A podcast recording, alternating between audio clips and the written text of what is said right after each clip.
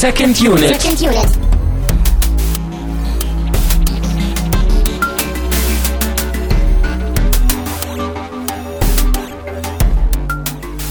Herzlich willkommen zu einer neuen, wie immer, erneut, immer noch ungewohnten Ausgabe. Alles ist neu, alles ist anders. Wir sind mittendrin in Phase 2 von Second Unit. Mein Name ist immer noch Christian Steiner, aber ich habe bei mir nicht Termine Mut, sondern ich habe den Jan von der Cinecouch bei mir. Schönen guten Abend. Hallo, äh, Christian, und ich hoffe, ich bin ein würdiger Tamino-Ersatz. Ja, das ist ja mit dem Termino so. Ich glaube, äh, er ist unersetzbar, aber ähm, ich bin Ich ja sehr, sehr guter Bestes. Dinge. Ja, genau. Äh, vor allen Dingen ähm, bin ich sehr, sehr guter Dinge, weil wir heute über etwas sehr Feines sprechen werden und ich glaube auch wieder ein Film, der für Termine auch gar nicht so sehr in Frage kommt. Wir sprechen nämlich erst einmal im Rahmen vom Horror Oktober. Was genau das ist, werden wir gleich auch noch äh, besprechen. Aber wir sprechen im Rahmen dieses filmischen äh, Horrormonats äh, über Rambock, einem klitzekleinen, süßen deutschen Zombiefilm. Mit dem krassen englischen Titel Berlin Undead. Stimmt, das habe ich auch gesehen, ja. Das ist der, der Untertitel, glaube ich, ne? So. Ich meine, irgendwie musst du den ja auch Ja. verkaufen international. Und Berlin ist, glaube ich, immer gut. Und dann, ja. Aber auch nicht verwechseln mit Lambok. Das ist ja dieser, dieser Moritz Bleibtreu Kifferfilm, ne? Richtig, ja. Als ich meinem Bruder gesagt habe, dass ich Rambock gucke, dann hat er mich auch erstmal gefragt, ob das der mit der Pizza ist. Ja. äh, eine Pizza kommt, glaube ich, nicht vor hier jetzt, oder? Nee, Eher es ein Schlüssel. generell ja wenig Essen überhaupt. Stimmt, ja. ja. Herkömmliches Essen. Genau, aber bevor wir zum Film kommen, ähm, äh, möchte ich noch ganz kurz ein wenig über den Horror Oktober sprechen und vor allen Dingen mit dir, weil ihr von der Cinecouch äh, ja mehr oder weniger, naja, der Stein des Anstoßes wart. Ich würde vielleicht sagen, wir sind mittlerweile die Heimat von Mhm. Horror Oktober. Ähm, wer ihn noch nicht kennt, es ist jetzt so eine im dritten Jahr sich befindende Tradition unter eigentlich äh, gedacht für Blogger und Podcaster, aber natürlich auch offen für alle anderen, die gerne Horrorfilme gucken und sich in den sozialen Netzwerken rumtreiben und austauschen und mitteilen wollen, was sie so alles tun. Ähm, genau, und deswegen gab es dann diesen Hashtag Horror Oktober, der vor drei Jahren über Twitter wie dann sich zusammengesetzt hat und dann kam man auch auf die Idee, hey, was macht man jetzt damit? Gut, äh, ist schon klar, soll im Oktober natürlich stattfinden zu Halloween. Und so als fiese Zahl hat man sich die 13 ausgesucht und das eben als Maßgabe so den Leuten, die da mitmachen wollen, an die Hand zu geben. 13 Horrorfilme gucken vom 1. bis zum 31. Oktober. Etwas, was sich eigentlich leicht anhört. Für einige, glaube ich, ist es auch ganz normal, ja, dass man sich 13 Horrorfilme auch gerne mal an 13 Tagen oder in noch kürzerer Zeit anguckt. Bei mir hat sich das schon mal gezeigt. Ich habe das noch nie geschafft und äh, bin auch jetzt noch nicht fertig. Ähm, aber ist ein ganz schöner, eine ganz schöne Aktion, die jetzt auch immer weiter gewachsen ist. Ja. Und genau, bei uns kann man, also auf der Cine Couch, da gibt es einen Artikel, da sind alle Teilnehmer auch verlinkt. Das äh, möchte ich einfach auch dann nochmal an, in einer anderen, in einem anderen Podcast nochmal so bewerben schon mal, obwohl ich glaube, die Bewerbung von allem kommt erst später. Ähm, aber da kann man wunderbar mal schauen, wer so alles da mitmacht. Und das Schöne ist, ich habe da auch alle Leute verlinkt zu ihren sozialen Profilen. Und es gibt auch tatsächlich ganz rege Austausche über das Gesehene. Ja. Zum Beispiel ist ja auch Jacker dabei und schreibt immer über seine Erlebnisse in Blogform. Wirklich grandios, dass er das macht. Also Ja. ich, ich bin bei Tweets jetzt stecken geblieben. Das ist für mich auch so die, die Hauptquelle eigentlich, äh, ähm, durch der ich vom Horror Oktober eigentlich immer erfahre, ist halt Twitter. Wir sind ja auch bei Twitter unterwegs, so äh, filmisch mit Second Unit und da rauscht das Hashtag auch die ganze Zeit durch die Timeline und das finde ich auch sehr, sehr schön. Auch die, die, die Grundidee, wie du so schön gesagt hast, einfach so über Horrorfilme alles so ein bisschen näher mal zusammenzubringen und auch im Oktober passt das ja alles sehr, sehr schön und das ist echt eine, eine wunderbare Aktion und an die 13 Filme äh, komme ich sowieso nicht ran. Also wir sind jetzt ja auch mit, mit Second Unit so das zweite Mal mehr oder weniger dabei und haben letztes Jahr ja auch, ich glaube, über den deutschen Hellraiser oder so gesprochen, über die deutsche Version. Und haben uns jetzt eben, also wir versuchen halt so einen Film irgendwie mit einzubauen oder eine Sichtung so mit einzubauen, aber ähm, so auf 13, also da, da, das ist schon eine stattliche Zahl. Aber ich finde das auch sehr, sehr schön, einfach den Anspruch zu setzen und dann äh, zu gucken, was bei rumkommt. Und ähm, ich mag das ja sowieso einfach so. Ich bin ja jetzt irgendwie in dieser, in dieser Phase, wo ich das Gefühl habe, ich muss den deutschen Film irgendwie aufarbeiten und wenn man da so ein, so ein, so ein, so ein Anlauf irgendwie nimmt, so eine Ansage macht und sagt, so jetzt erstmal Horrorfilme oder jetzt irgendwie Genre X oder Macher Y oder irgendwie Schauspieler Z, so, das finde ich immer toll, wenn man da einfach mal so ein bisschen ähm, das Ganze auch zeitlich komprimiert und sich da mal in, in Genres oder in Themen irgendwie reinarbeitet. Und ähm, ja, eine wunder, wunderbare Aktion. Und äh, wir werden das auch bei uns verlinken zu eurer Linksammlung und äh, auch auf das Hashtag verlinken. Und äh, das werdet ihr auch alle, wenn ihr das hier nachhört, ähm, auf jeden Fall nochmal nachverfolgen können, wenn ihr das nicht sowieso schon wovon ich sehr stark ausgehe, aber wenn ihr das nicht sowieso schon alles irgendwie durch eure Timelines fliegen seht. Genau. genau. Und wenn es vielleicht jetzt schon zu spät ist, wird es ja wahrscheinlich sein, um nochmal wirklich mitzumachen und die 13 Filme in Angriff zu nehmen. Aber ich denke mal in, wie das so mit jedem Horrorfilm Franchise ist, es wird auch nächstes Jahr wiederkommen. Ja. Mal gucken, unter welchem Namen dann. Also im Moment ist es ja der Brides of Horror Oktober. Ich habe mich da so ein bisschen an den alten Universal-Titeln der großen Horrorfilm-Klassiker gehalten. Mhm. Ich weiß gar nicht, was es da noch alles gibt, aber Wives bestimmt. Obwohl Brides gibt's ja schon. Naja. Ist egal. Ja, auf jeden Fall äh, ist auch der nicht tot zu kriegen. Der Oktober. Gut, ähm, dann machen wir gleich weiter über die äh, wie immer sehr, sehr geschätzten und geliebten Flatter, An- und Absagungen und Ankündigungen und äh, Danksagungen und so. Ich rauschte einfach mal ganz schnell durch. Wir wurden zweimal anonym bespendet zu unserer Ankündigung der Live-Sendung, die wir gemacht haben. Dann wurden wir von GMS zu der Live-Sendung selbst zu Kung Fury bespendet. Wir wurden von Jacker bespendet zu dem Hateful Eight äh, Trailer, zu der Trailer-Unit und von GMS und Physius zu Oh Boy die letzte reguläre Sendung und da wir zwischendurch, glaube ich, auch schon wieder einen Monatswechsel hatten. Oh Gott, ist das lange her, dass wir gepodcastet haben. Auf jeden Fall waren da auch noch einige Spenden dabei. Also vielen, vielen Dank an alle ähm, namentlich erwähnten und auch anonym und äh, überhaupt und äh, vielen Dank. Genau. Und damit sind wir beim Film. Wir sind bei Ramburg. Wir haben, glaube ich, noch gar nicht viel oder auf jeden Fall zu wenig über den Film verloren. Äh, außer, dass wir gesagt haben, es ist eine deutsche Produktion, das ist ein deutscher Zombie-Film.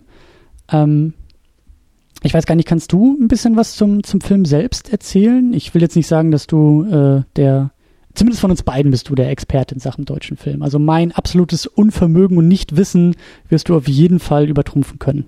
So viel, so viel weiß ich. Na, die Vorschusslorbeeren, die liebe ich doch mit und an. Ähm, was ja zu dem Film, also er ist ja 2010 erschienen und ich weiß, dass er auf dem äh, Mob, also dem Max-Ophüls-Preis in Saarbrücken lief und seine Premiere gefeiert hat. Wer das nicht kennt, es ist somit das bedeutendste Festival für die deutschsprachigen Filme, die es in Deutschland gibt. Ist jetzt auch, ich war jetzt dieses Jahr das erste Mal da, aber gibt es schon etliche Jahre. Und da hat der Film dann auch in dem Bereich der mittellangen Filme, da äh, werde ich dich sowieso auch noch mal kurz fragen, wie du das so empfindest findest, diese Spielfilmlänge. Mhm. Ähm, also hat eben diese Bezeichnung des mittellangen Films, die gibt's noch gar nicht so lange, glaube ich, und ähm, hat auch nicht viel Beachtung, weil es nicht so richtiges Kinoformat, aber auch nicht Fernsehformat ist. Also der Film ist halt 60 ähm, Minuten lang. Muss ja, genau. Sagen. Dadurch mittellang. Richtig, weil er eben zwischen kurz und äh, einem Feature-Film, also einem richtigen Langfilm steckt. Ähm, genau, da hat er den Preis gewonnen äh, als bester Mittellange. Ich glaube, das sind Publikums, obwohl, nein, das war ein Regiepreis.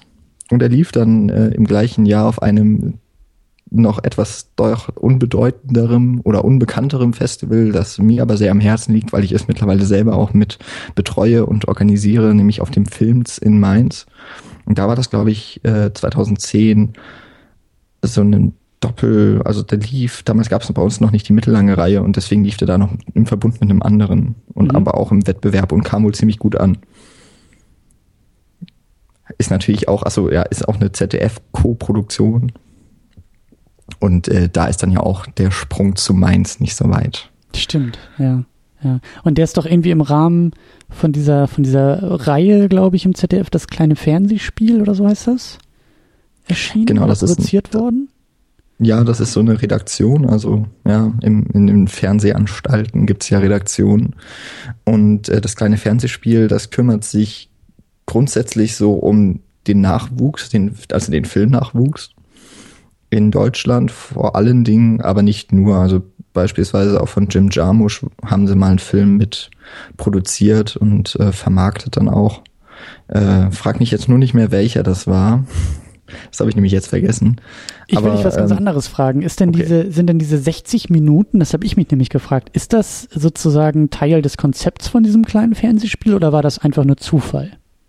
Das muss kompletter Zufall sein. Normalerweise okay.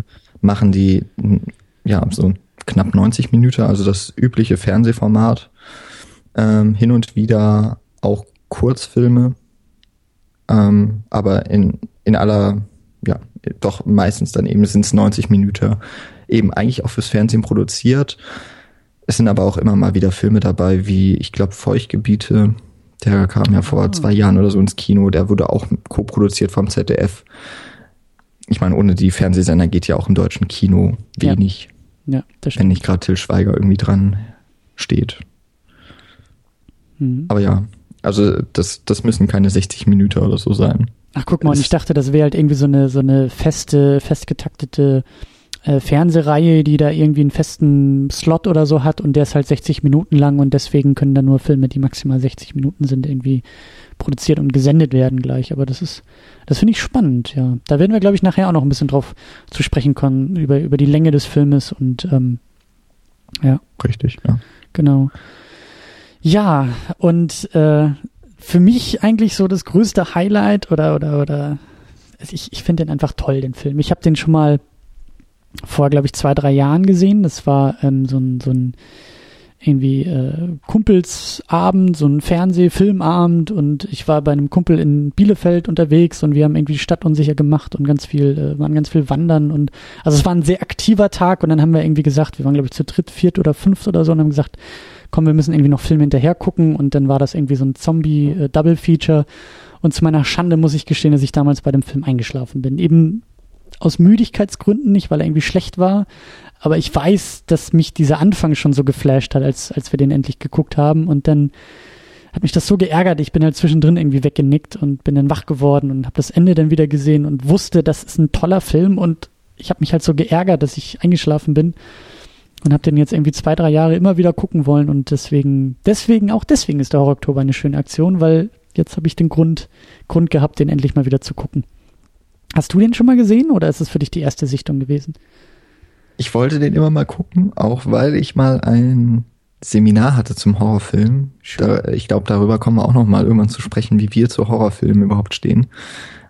Und äh, der Dozent, den ich da hatte, der mochte den Film richtig gerne und mhm. hat ihn immer wieder genannt und hat ihn uns empfohlen. Und ja, ich habe es auch jetzt erst geschafft. Da muss man vielleicht auch mal sagen, das ist mal wieder so typisch für diese deutschen kleineren Filme, dass man die im Ausland irgendwie besser bekommt als hier. Ich habe ihn nämlich dann letztlich über den US iTunes Store dann doch bezogen. Aber ich glaube, es gab eine Möglichkeit, ihn auch in Deutschland über einen Streamingdienst sich zu leihen. Stimmt, das aber eben nicht so über die einschlägigen. Stimmt, das, das äh, habe ich ganz vergessen aufzuschreiben. Das will ich auch unbedingt verlinken. Also wenn ihr das jetzt hier hört, dann klickt bei uns mal rein, weil da findet ihr direkt den Link zu dem zu dem Stream. Ich glaube irgendwie, das ist irgend so ein, ich glaube auch vom Namen her irgend so ein, so ein Portal, irgendwas mit deutscher Film oder oder allesfilm.de oder auf jeden Fall so eine ganz ganz merkwürdige mir auch bis dahin unbekannte legale äh, Streamingbude, bei der ich mich dann auch irgendwie zum ersten Mal angemeldet habe und das ging dann doch relativ problemlos irgendwie mit dem Facebook-Account und irgendwie Kreditkarte kurz hinterlegt und dann konnte ich das Ding auch streamen.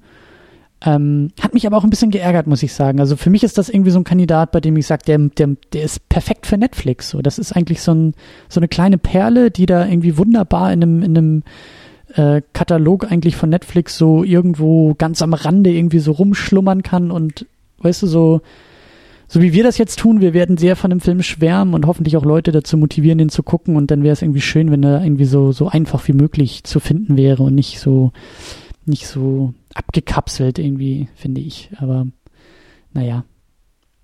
Sollte ja, jetzt keine Werbung für Netflix auch. sein. Nee, aber passt vielleicht auch so ein bisschen zu dem Film, weil da wird man ja auch so komplett abgekapselt von den Medien. Und jetzt schlagen die Medien quasi zurück und kapseln den Film ab. Ist Ja. natürlich unfair, aber Ja. Sehr unfair, aber ich, äh, ich merke schon, das ist eine sehr, sehr schöne Überleitung. Ähm, du hast, glaube ich, Erfahrung mit diesem Podcasting. ach, ach, du, Aber gut, nicht so viel ähm, wie du. lass uns mal, lass uns mal, äh, wie ich immer so schön sage, Ärmel hochkrempeln und mal so ein bisschen äh, ja, in die Hände spucken und mal, mal loslegen mit der Arbeit. Also vielleicht sollten wir noch ganz kurz ähm, erklären, worum es in dem Film geht. Ähm, und zwar kannst du das ja vielleicht versuchen und vor allen Dingen spoilerfrei bleiben, so schwierig wie das ist. Aber vielleicht so ein bisschen die Prämisse zusammenfassen. Ja, kann ich machen. Ich habe auch das schon befürchtet, ähm, dass du mir das noch heimzahlst. Ich war, äh, ich habe dich ja mal eingeladen zu einem Podcast und da hab, musstest du den äh, Film zusammenfassen. Sowas ist immer Und das bist du ja auch nicht so Gastprivileg. gewohnt. Genau. Okay, dann versuche ich es mal. Spoilerfrei ist für mich eigentlich auch ganz okay. Also geht schon. Also im Grunde kommt da eben ein Mann so Mitte 30, würde ich mal sagen, oder Ende 20, keine Ahnung. Der heißt Michael, der kommt in Berlin an und möchte eigentlich nur seiner Ex-Freundin ihren Schlüssel für die Wohnung zurückgeben. Er selbst ist aus Österreich und er trifft seine Freundin aber oder seine Ex-Freundin nicht an, hofft so insgeheim aber auch, dass die beiden wieder zusammenfinden, wenn er sie nur genug betüttelt. Und äh, stattdessen kommt er in ihre noch anscheinend recht neu eingerichtete Wohnung, in der ein, ein äh, wie nennt man das, ein Handwerker Mhm. ähm, äh, versucht die Heizung irgendwie zu reparieren. Und dieser Handwerker, Klempner ist das, glaube ich, ne? Mhm. der tickt irgendwann aus und greift den Azubi, einen etwas jüngeren äh, ja, Mann noch an, der da noch dazukommt. Und äh, ja, es wirkt so ein bisschen, als wär, wäre er von Tollwut besessen oder sowas und äh, stützt sich auf die Männer, die sich dann in der Wohnung barrikadieren und den Mann aussperren. Dabei geht blöderweise das Handy von Michael verloren und er hofft eben noch über das Handy mit seiner Freundin oder ja, ich sage immer Freundin, mit Gabi, seiner Ex-Freundin, in Kontakt zu treten. Sie bekommen dann aber aus diesem dann eigentlich fast hermetisch abgeriegelten Apartment mit, wie auch in den Straßen von Berlin ja sich Schreie breit machen und in dem Hof, in dem Innenhof von diesem Gebäude ja Menschen mit Schaum überlaufenem Mund und offensichtlich auch Heißhunger auf Menschen breit machen. Mhm. Und offensichtlich ist eben die Apokalypse in Berlin, in Deutschland angekommen und Menschen verwandeln sich in ja Verrückte oder eben auch Zombies. Ich denke mal, das darf man noch sagen. Ja, der Film sagt es selber nicht, aber äh, es sind ganz klar Zombies, die da durch die Gegend schlurfen und schreien und beißen. Genau.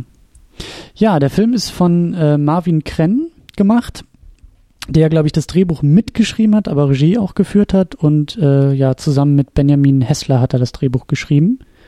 Ähm, kennst du die beiden? Kennst du noch mehr von den beiden oder? Ähm, ja, und zwar auf den Film würde ich dann später auch noch mal ein bisschen mehr eingehen, also jetzt noch gar nicht so viel. Ähm, Marvin Krenn hat vor einem oder vor zwei Jahren den Film Blutgletscher gemacht und äh, auch das wieder ein Horrorfilm, dann aber in Österreich in Österreich produziert und da hat auch Benjamin Hessler wieder mitgeschrieben. Mhm. Und ähm, das habe ich dann auch erst gestern gesehen. Marvin Krenn hat für den Film zwei, weiß nicht, ob du diese Reihe äh, schon kennst. Es sind gehört, äh, 26, äh, ist so ein, es sind 26 Kurzfilme jeweils, ähm, auch schon im ersten Teil von 26 Regisseuren, die irgendwie, keine Ahnung, 5.000 oder 10.000 Dollar bekommen für so ein Segment, bekommen Buchstaben zugelost und müssen dann mit diesen Buchstaben ein Wort bilden und darum geht's dann in ihren Kurzfilmen. Die werden so nacheinander abgespielt und er hatte dann den Buchstaben R bei dem zweiten Teil dieser Reihe und hat daraus äh, Roulette dann gemacht. Ich glaube, auch da hat der Benjamin Hessler mitgeschrieben. Mhm. Und das habe ich mir dann gestern auch mal angeguckt. War auch ganz nett gemacht, hat auch so einen schönen Twist. Also diese, diesen, diese Kurzepisode hast du dir angeguckt, jetzt nicht den Genau, kompletten Film. ja. Nee, den kompletten Film nicht. Den ersten fand ich nämlich äh, größtenteils schauderhaft. Also auch schauderhaft schlecht. Und äh, also so einzelne Episoden davon lohnen sich, ist allerdings zumindest der erste Teil in Deutschland auch nur gekürzt erhältlich und heißt dann irgendwie 23 Ways to Die oder so, weil drei Episoden komplett raus mussten. Und ansonsten macht Marvin Krenn jetzt vor allem Tatorte auch. Mhm. Das, Und, das aber ich, die habe ich noch nicht gesehen. Das finde ich aber spannend, dass, das, dass er sich sozusagen mit dem Film äh, ja die, die Bewerbung für den Tatort irgendwie geschrieben hat. Also dass sowas irgendwie durchkommt zum Tatort. So ein kleiner ZDF-Zombie-Film und äh, das finde ich spannend, dass das tatsächlich funktioniert. Ich hätte jetzt ein bisschen gedacht, dass er eben so sehr unter dem Radar irgendwie bleibt und, und weiterfliegt, dass da nicht viel bei rumgekommen ist, aber das ist doch schon mal gut, dass das also da, was hat, ja. Da vielleicht einfach nochmal so, um das zu ergänzen, der Max-Ophüls-Preis ist halt für die Branche wirklich echt ein, eine große Auszeichnung. Wenn man da gewinnt, dann okay, ist eigentlich ja. klar, zumindest im Fernsehbereich wirst du irgendwas finden. Also so viel, das ist, glaube ich, jetzt gar nicht so für das weite Publikum dann so interessant, wer dann letztlich gewinnt, aber das ist dann schon eine Hausmarke, wenn man da einen Preis bekommt. Okay, ja, das, das kann gut sein, ja. ja. Genau, dann haben wir in der Hauptrolle Michael Furt als Michael. Genau. Der Österreicher, der, der mit seiner Gabi, der sucht seine Gabi. Ja, wo ist denn die Gabi? Herrlich. Ich fand den, ich fand den total geil. Also das äh, sowieso, da werden wir nachher auch, glaube ich, noch äh, en Detail drüber quatschen, aber überhaupt so ein Österreich, also so ein, die Rolle so als Österreicher da irgendwie auszufüllen in diesem total überdrehten, eigentlich total abgedrehten Zombie-Setting und, und diese Ruhe, die er da so reinbringt, so dieses abgeklärte irgendwie, das finde ich total super gemacht und irgendwie auch sehr, sehr knuffig besetzt und äh, ich kaufe ihm das auch voll ab. Er hat so ein bisschen was, weiß ich nicht, er hat so ein bisschen was, ja, was Verletzliches auch irgendwie an sich. Er ist so ein, so ein, so ein Typ, so, wenn jetzt diese ganze Zombie-Nummer auch nicht wäre, so den, ich würde den einfach in den Arm nehmen und sagen, komm, alles wird gut. So. auch ohne die Gabi. Nimm's nicht so schlimm. Aber, ja. Und dann haben wir noch äh, Brigitte Krenn, ähm, sagtest du, das ist die, die Mutter vom Regisseur? Genau. Äh, Finde ich eben einfach dadurch irgendwie so schön, weil die in, ich glaube, auch den ganzen Tatorten von Marvin Krenn immer eine Rolle noch bekommt. Ähm, ja, hier also ist sie ein Zombie, oder? Hier war das genau, irgendwie hier ist sie, Hier ist sie die Frau Bramkramp. Ähm, ja, und schon, wenn man sie das erste Mal sieht, ist sie eben befallen von der Krankheit, dem Virus. Da muss man ja ein bisschen spekulieren bei dem Film, worum mhm. es sich da handelt, weil es nie geklärt wird. Ähm, genau. Auch da, äh, wenn ich dann vielleicht später nochmal im Anschluss an äh, über Blutplätscher ein bisschen was äh, erzähle und hoffentlich den Film dann auch die nochmal und auch den Hörern schmackhaft mache, da kommt sie nämlich auch vor und hat auch eine ganz, ganz tolle Rolle. Es ist so ein bisschen so der Running Gag, dass er seine Mutter überall einbaut.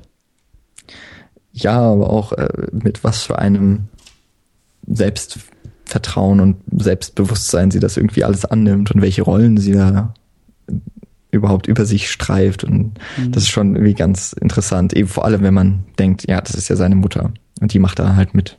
Mhm. Bei diesen Spielereien von ihrem Sohn, die halt dann gefilmt werden. Aber im Grunde ist es ja wie ein Spiel, das er da treibt. Hat man so das Gefühl, ja. Also wenn man das jetzt in so einem familiären Umfeld sieht finde ja. ich das ganz knuffig. Ja, ja, ich finde das, ich finde das irgendwie auch so, man muss sich da nun mal irgendwie an die eigene, äh, in die eigene Lage versetzen und sagen, ja, könnte man seine eine Mutter, seine eigene Mutter zu sowas überreden, so, Mama, du kriegst jetzt irgendwie die Schminke ins Gesicht und jetzt schlurfst du mal durch die Gegend und schreist und brüllst und äh, ja, es ist schon, ist schon witzig, ja. Die Rolle habe ich nur für dich geschrieben. Du bist tot, aber ja. lebst auch noch irgendwie. Als ich die Rolle geschrieben habe, musste ich sofort an dich denken, Mama. Das passt doch perfekt. Genau. Ja. Und dann haben wir noch ähm, äh, zu guter Letzt äh, Katharina Dufner heißt die Frau, glaube ich, die Produzentin eben beim ZDF war und das kleine Fernsehspiel betreut hat. Und genau, also es, genau, die war da Redakteurin, ist sie jetzt nicht mehr, also immer noch beim ZDF, aber nicht mehr bei der, das kleine Fernsehspiel. Oder sie ist nicht mehr nur noch beim das kleine Fernsehspiel. Und die äh, halte ich für eine sehr, sehr kompetente Redakteurin. Ich würde ja immer sehr viel, vor allem auf den öffentlich-rechtlichen Rundfunk, wenn es darum geht, was die da alles so für komische, fiktive Serien und Filme raushauen, ne? So von mhm. wegen alles Krimi. Mhm. Und da möchte ich dann doch sie mal im Besonderen hervorheben. Die hatte auch noch einen ganz tollen Film betreut, der heißt Tore Tanz. Das war vor zwei Jahren die einzige deutsche Beteiligung auf dem Filmfest von Cannes. Nicht in der Reihe um den Hauptpreis, aber ich glaube auch Satariga immerhin. Äh, das war ein ganz toller Film. Und die Serie Lerchenberg betreut sie auch mit, wenn man die kennt. So eine, ja, da nimmt sich das ZDF dann selbst aufs Korn. Hm. Weiß gar nicht, kennst du die Serie? Hm, ich überlege auch gerade. Ich glaube nicht. Also es ist so eine Miniserie und ähm, ja, handelt auch von einer Redakteurin im ZDF, die eigentlich ein ganz tolles äh, Konzept irgendwie hat, ja, aber dann wird sie eben von den Mühlen dieser Bürokratie immer weiter so zurückgedrängt und ihren in ihr Aufgabenbereich wird im Endeffekt so klein, dass sie überhaupt nicht mehr über das bestimmen kann, was dann passiert. Dann wird ja auch noch irgendwie, ich weiß nicht mehr, wer er ist, aber der einer der Hauptdarsteller vom Traumschiff taucht dann da eben auch auf und spielt auch die dann mit einer der Hauptrollen. Und weil er eben der Star ist, bestimmt er auch immer mehr, was aus ihrem Konzept werden soll. Dann ist es, ja, es ist eben so ein bisschen, man hat das Gefühl, dass da die ZDF-Redakteure mal so richtig rauslassen dürfen, mhm. was sie alles, was ihnen alles so stinkt an dem Laden, an dem, in dem sie arbeiten, weil da sind echt viele Leute, die haben Bock, gutes Fernsehen zu machen. Aber da es nun mal so läuft, wie es läuft, und es läuft ja ziemlich gut, muss man sagen, so was Quoten angeht, mhm. Da wird sich so schnell nichts ändern, leider, im großen Maße. Also, also sehr meta, die ganze Serie. Total, ja. Schön. Also es ist auch wirklich sehr witzig, wenn man sich so um diese Medienlandschaft irgendwie, wenn man sich dafür interessiert, da wird man da sehr viel Spaß dran haben. Ich setze sie mal ganz nach oben auf die Liste. Also ich bin jetzt ja gerade durch mit, mit Weißensee, ähm, diesem, diesem, ja, was ist das? Eigentlich Riesensерienerfolg da aus der ARD. Ähm, ja.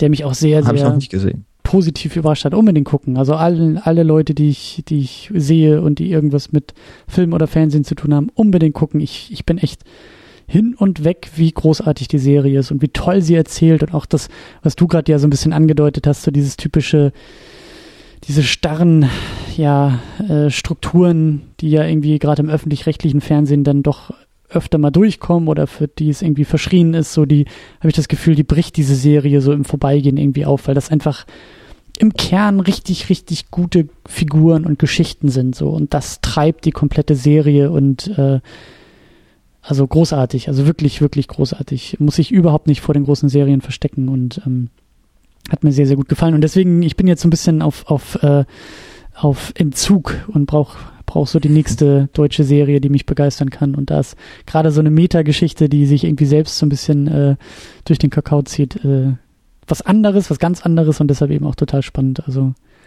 ja. Gut, aber so viel, ach, wir haben schon wieder so viel auf dem, auf dem Tacho, was Zeit angeht, und wir sind noch gar nicht beim Film angekommen. ähm, wir haben das auch in der Vorbesprechung gar nicht, gar nicht diskutiert. Fällt mir nämlich jetzt gerade ein. Ähm, wir müssen, glaube ich, ein bisschen vorsichtig mit Spoilern sein. Also ich gehe davon aus, dass der Film gar nicht so bekannt ist. Deswegen lass uns vielleicht irgendwie äh, Gespräche zum Ende vielleicht eher ausklammern. Mhm. Ähm, weil ich sehe gerade, wir haben eigentlich auch ganz, ganz viel, was, was auch gar nicht so konkret und gar nicht so sehr auf die Handlung eingeht. Ähm, aber ganz wichtig und kein großer Spoiler ist halt die Prämisse und eigentlich auch die Eröffnung von dem Film und für mich auch das komplett, der komplett, das komplette, ja, tragende Konstrukt des Filmes ist halt eigentlich diese Liebesbeziehung. Also eigentlich geht es gar nicht so sehr um irgendwelche Zombies und Apokalypse und Überleben und Tod und irgendwie gebissen werden und so. Das kennt man ja auch schon in ganz, ganz vielen anderen Filmen, sondern im Kern ist wirklich dieser Michael, dieser, ja, so ein bisschen verloren, verlassene, vielleicht auch leicht loserhafte Typ, der da einfach nur vor dem Haus seiner Freundin steht, seiner Ex-Freundin steht und eigentlich nur so ein klärendes Gespräch irgendwie sucht und deshalb, wie du ja auch gesagt hast beim Plot, diesen Vorwand mit dem Wohnungsschlüssel so sagt sie ja später auch nochmal in der Handlung, naja, den hättest du auch per Post schicken können, so, naja, aber er wollte dann doch persönlich nochmal ein paar Dinge klären. Und das finde ich total schön. Also das ist diese Eröffnung einfach von dem Film, wie wie wie es losgeht, dass er ja eigentlich in dieses ganze Thema nur so reinstolpert und das so langsam um ihn herum herausbricht. Das finde ich total klasse gemacht. Also ja, großartig. Also die ersten Minuten sind schon großartig. Ja, vor allem wird nicht nur so das Handlungs Konzept direkt dargelegt, ja. Also wir haben dieses Gespräch, er wird ja von einem Freund oder so abgesetzt. Wahrscheinlich ist er gerade mit der Bahn oder so auch erst angekommen in Berlin. Mhm. und er probt dieses Gespräch und dann wird ihm, glaube ich, auch gesagt, nicht aufbrausen. Stimmt, ähm, ja, ja, ja. ja das, das kommt ja immer wieder so vor.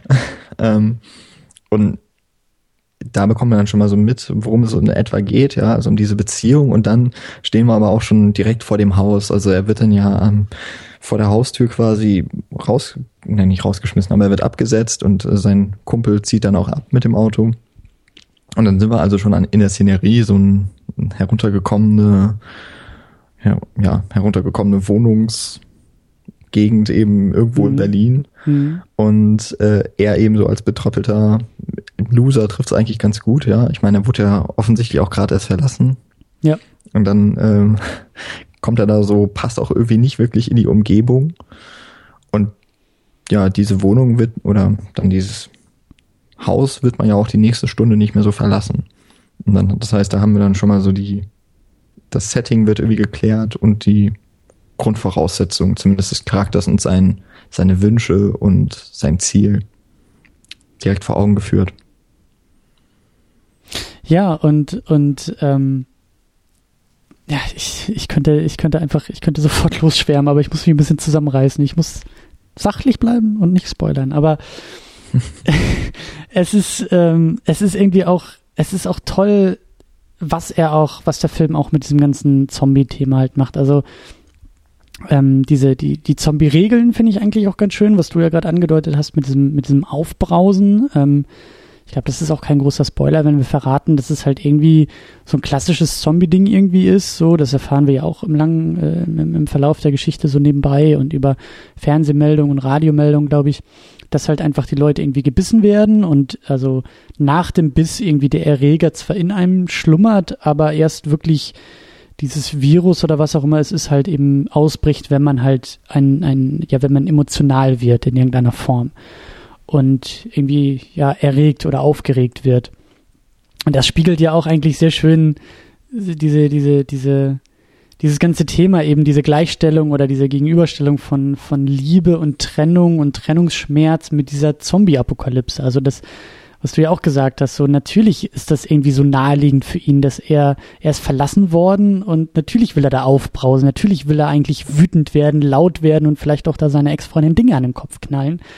Aber ja, auf einmal ist er in so einer Welt, in so einer Umgebung, in der das halt eigentlich nur Zombies tun. Nur Zombies sind da irgendwie aufbrausend und, und äh, emotional, nein, nicht emotional, aber äh, du weißt, was ich meine. Und das, das finde ich auch irgendwie total klasse. Also der Film strotzt eigentlich nur so vor wirklich kleinen und schönen, cleveren Details, die irgendwie aus dieser, aus dieser einfachen Blaupause des Zombie-Films halt durch diesen Unterbau einer, einer Trennungsgeschichte irgendwie noch so ein bisschen mehr rausholen kann als so, als so klassische Zombie-Action-Filme, wo es einfach nur darum geht, dass Köpfe rollen und äh, kurze Röcke dabei sind und irgendwie Frauen schreien und alle wegrennen. So, das ist äh, hier irgendwie dann doch ein bisschen, ja, ein bisschen subtiler und auch ein bisschen mehr denn da. Das stimmt. Ich bin ja auch, äh, das auch vielleicht nochmal so mit vorweg. Ich bin ja kein großer Zombie-Fan, also mhm. natürlich nicht der Gestalten, aber auch nicht der Filme und bin da noch relativ unbewandert. Aber so im Grunde, so vom Konzept her, hält sich ja der Film ziemlich stark an dem, was man so seit, seit Night of the Living Dead oder äh, wie heißt da noch der andere große? Oh Gott. Genau, also erstmal so ähm, die Romero-Schiene, so, dass eben Zombies so diese die Besessenen sind, ja, so die Infizierten. Und dann eben aber auch nochmal durch 28 Days Later, genau. Und daran orientiert sich der Film ja dann äußerlich sehr stark, aber mhm hat dann auch trotzdem noch so eigene Ideen und das finde ich eigentlich auch ganz wichtig, dass er eben nicht so komplett konventionell wird. Ja. Ähm, und da, da ist eben auch ganz wichtig, was du eben gesagt hast, eben diese, diese quasi Metapher für das Emotionale, das, das äh, Aggressive so im Menschen in dem, in diesem Spannungsfeld von Liebe und Trennung, dass sich da irgendwie eben auf, auf diese Gesellschaft dann quasi auch ausweitet. Das eigentlich dann einfach schon mal so von der, von der Art her eine schöne Herangehensweise, einmal eben mit Konventionen umzugehen, aber da auch die Variation wieder reinzubringen. Also das, was ja Genre generell auch ausmacht, im mhm. besten Falle. Mhm. Das, ähm, es ist ja auch naheliegend bei dem Thema. Also wir, wir haben auch in der Sendung über die letzten Jahre uns ja auch immer mal wieder mit dem Horrorfilm versucht zu beschäftigen, weil Termine und ich gleichwertig das als Lücke irgendwie bei uns angesehen haben, im persönlichen Filmverständnis und Filmgeschmack. Und so über die, über die ja, Jahre schon mittlerweile habe ich für mich die These auch herausgearbeitet, dass, dass für mich irgendwie der Zombie-Film eigentlich der spannendste Horrorfilm ist, weil ich irgendwie diese, diese ähm, Metaphern oder diese ja, menschlichen Aspekte in Zombie-Filmen eigentlich sehr spannend finde. So, das ist irgendwie so als Grundgerüst und als Grundthema, glaube ich, für mich das, was, was am meisten taugt und, und ähm, dem ich am meisten abgewinnen kann. Und deswegen, deswegen gefällt mir das hier, glaube ich, auch so schön, dass da einfach so schöne, ähm, ja, so, so, ein schöner Unterbau irgendwie da ist. Und das erinnert mich eben an, an äh, ich weiß nicht, ob du das Videospiel kennst, ähm, ach, wie hieß es denn noch? Das von den Uncharted-Machern auf der PS3. Ah, The Last of Us. Genau, genau. The Last of Us war ja im, im Kern eigentlich auch, und ich glaube, das war von 2013 oder so, also relativ neu, also nach Rambock erschienen. Ähm, das war ja auch so ein, so, ein, so ein Spiel, das eben im Kern eigentlich eine Familiengeschichte versucht hat zu erzählen und auch mit dem Thema Trauer und irgendwie Trennungsschmerz irgend, äh, gearbeitet hat und das Ganze aber eben in dieses Setting von, von dieser Zombie-Apokalypse gesetzt hat. Und das hat mir da auch schon sehr, sehr gut gefallen. Also ich glaube schon, dass dieses, dass dieses Subgenre ähm, mir einfach am meisten taugt und auch ja dazu einlädt, eigentlich solche, solche Geschichten irgendwie auch zu erzählen das soll jetzt keine Kritik an einem Film sein oder so, aber ich finde es einfach nur sehr, sehr schön, dass, dass äh, sowas auch möglich ist irgendwie im Horrorfilm. Ähm, ja, ein bisschen ähm, tiefere Aussagen auch zu machen. Ja, ich glaube, das ist dann auch das, was so den Zombie-Film ab den späten 60ern, den 70ern dann eigentlich ausgezeichnet hat, dass ja die Zombies zu einer Metapher geworden sind für oder für einen Spiegel der Gesellschaft, ja. weil die sich irgendwie durch ihre Willenlosigkeit eben auch gut lenken lassen, so als als äh, Figurentypus. Und das haben sie dann wahrscheinlich schon anderen Horrorgestalten voraus. Also ich bin eben, wie gesagt, nicht so der Zombie-Film-Fan. Ich bin ja eher auf der Seite von Vampiren. Wobei ich da aber auch sagen muss, äh, da ist dann doch das, so der, der Spielraum was sich da so alles ergeben kann. Da ist ein bisschen begrenzter, habe ich das Gefühl. Aber irgendwie finde ich dann trotzdem in der, in den Details, wie es variiert, spannend. Aber das ist eine andere Geschichte. Habe ich auch mal, äh, haben wir auch mal einen Podcast drüber gemacht, über Vampirfilme. Ich glaube, der, der Vampirfilm ist auch noch eine ganz, ist noch eine ganz, ganz große Lücke bei mir. Da fällt mir auch, auch gar nichts ein, was, also ich glaube, da müsste ich auch echt noch mal ein bisschen Hausaufgaben machen und äh, nachholen. Aber auch eine schöne Idee, ja.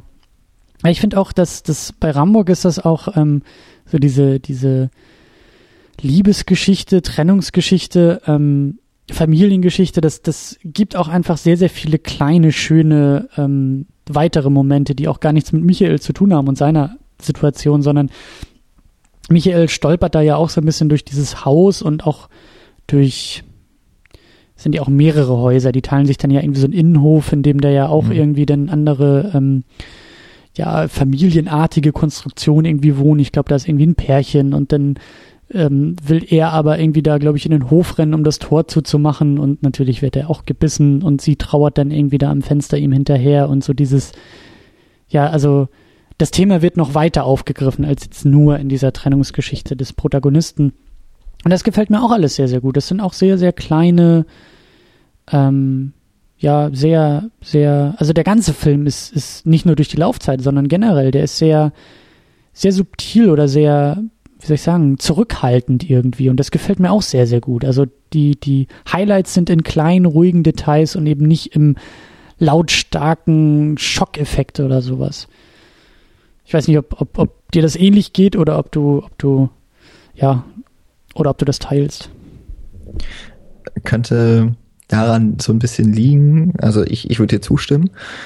Aber diese Schockeffekte oder auch die großen Zombie-Massen, auch, also die sich dieser Film ja so auf diesen Raum einmal der Wohnung oder Wohnungen, ja, es mhm. sind ja gar nicht so viele, die man da überhaupt sieht von innen und dieser Wohnkomplex mit dem Innenhof, dass man sich da so beschränkt, ist ja wahrscheinlich genauso auch eben wie nicht die großen Horden von Zombies zu zeigen oder nicht die großen Effekte, alles eine Beschränkung, die auf das wahrscheinlich sehr geringe Budget zurückzuführen sind. Mhm. Da finde ich es aber ganz gut, dass ähm, eben diese, diese Limitierungen einen dazu einladen müssen, kreativ zu sein. Ja.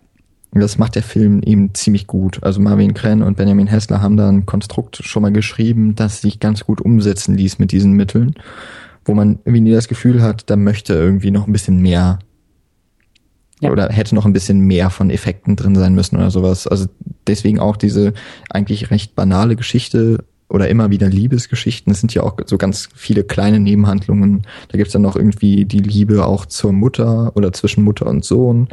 Dann ja. eben das junge Paar, das getrennt wird. Dann auch nochmal äh, zumindest die, die Frau von gegenüber, die dann noch mit dem äh, Azubi möglicherweise was entwickeln könnte. Also nochmal so eine junge, aufkeimende Liebe. Dann hat man eine, die auf eine sehr harte Probe gestellt wird und im Falle eben von, von ähm, na, Michael und Gabi eine Liebe, die eigentlich schon vorbei ist. Also das ist ja im Grunde dann doch wieder immer so eine, diese Figurenkonstellation, die sich gegenübergestellt wird. Immer wieder ein, eine Form von Liebe in einem gewissen Sta in einem gewissen Stadium. Und darum umgibt sich dann diese feindliche Welt, die das alles zu bedrohen scheint. Oder es ja, nee, es bedroht sie ja tatsächlich. Ja.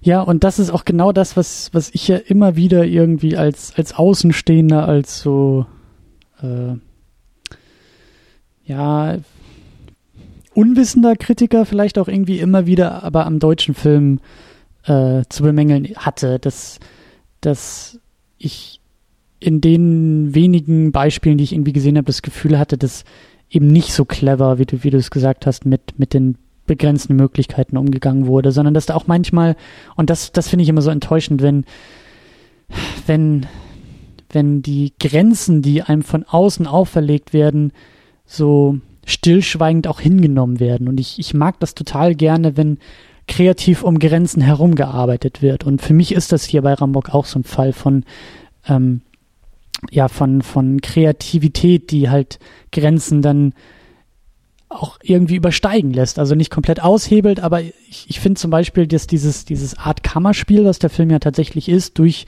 dieses Wohnhaus, in dem er spielt, ähm, für mich niemals negativ war, sondern das, das passte. Das passte irgendwie zur Geschichte, das passte zu den Charakteren, das ist für mich nicht rausgefallen. Und das ist kein, für mich dann kein Kritikpunkt, dass ich irgendwie sage, das hält jetzt irgendwas zurück, sondern es ist alles organisch und beflügelt sich gegenseitig. Und ähm, deswegen meine ich halt auch, dass der Film in so kleinen Momenten irgendwie ähm, am besten aufblüht, eben indem dann so Ideen dazukommen wie, hey, wir haben ja auch den Hinterhof, den wir einbeziehen können. Und was ist mit den Fenstern gegenüber, wer mag da wohl drin sein, was für, was für Figuren, was für Lebensgeschichten stecken da drin?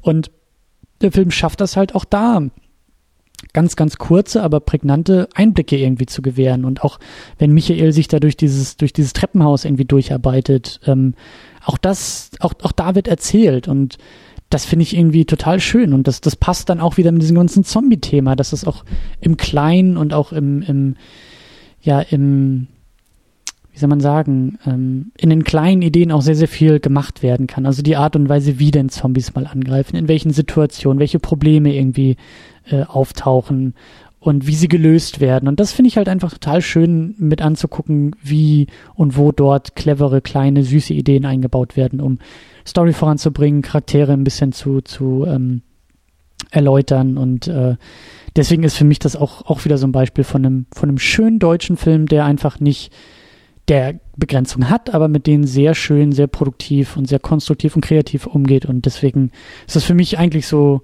so, so wollte ich es immer haben und ich bin froh, eben in den letzten Wochen und Monaten immer mal wieder solche Beispiele irgendwie von, von Filmen zu finden, die, ja, die genau das machen.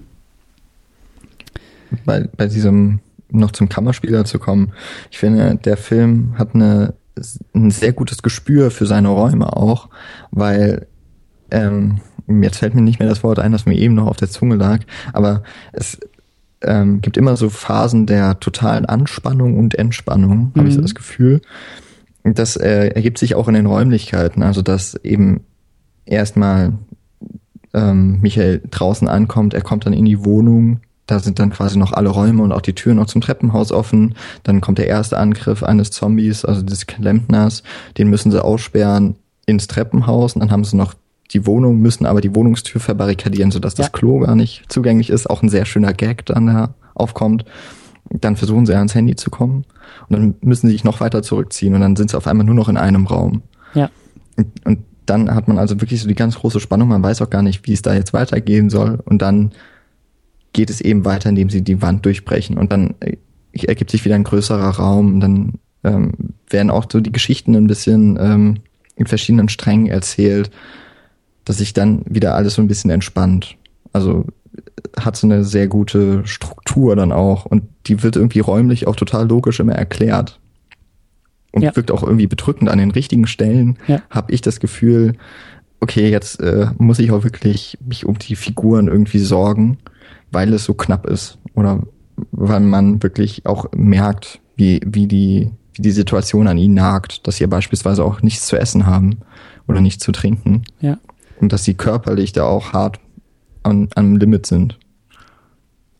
Ich finde das, ich finde das auch total schön, dass, ähm, das meinte ich vorhin ja auch schon, dass, dass er äh, als, als Wiener irgendwie dort auftritt in der Geschichte und irgendwie auch äh, dort in Berlin ankommt. Also auch sprachlich fällt irgendwie auf oder fällt er raus aus, aus dem ganzen Rahmen. Ähm, und, und ich finde das irgendwie auch so klasse, also die Art und Weise, wie er da ankommt und auch wie er sich da gibt, man merkt, er gehört da einfach nicht hin. Also ähm, er kommt nicht aus Berlin, er spricht anders. Ich fand das halt einfach so, ich, äh, ich fand es einfach nur witzig, als er doch da irgendwie zu dem, zu dem Handwerkerjungen da irgendwie meinte, so, die verbarrikadieren sich ja in einem Einzimmer und dann sagt er, hier, hilf mir mal, hol mal den Kasten und er meint ja den Schrank.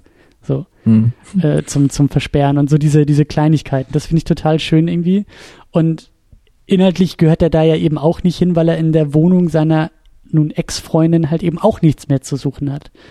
Er ist nicht mehr Teil ihres Lebens und das finde ich ist halt irgendwie auch auf so, auf so mehreren Ebenen ganz schön gemacht und äh, ja, wie du sagst, auch, auch die Räumlichkeiten werden da einfach toll ausgenutzt und es sind so viele kleine, schöne Details, die der Film einfach, ja, einfach, also auch auf Ebenen dann noch mit cleveren kleinen Details arbeitet, auf denen er irgendwie, auf denen andere Filme das einfach gar nicht mehr machen und äh, das gefällt mir einfach, einfach total gut und zum Beispiel auch die Musik, die, die einfach ähm, sehr sporadisch, wenn ich mich recht erinnere, sporadisch eingesetzt wird, aber auch subtil und stimmungsvoll ist. In den entscheidenden Momenten wird sie, wird sie stärker, wird sie, wird sie deutlicher und gibt auch deutlicher wortwörtlich den Ton an, aber sie zieht sich auch oft zurück und das hat mir auch sehr, sehr gut gefallen.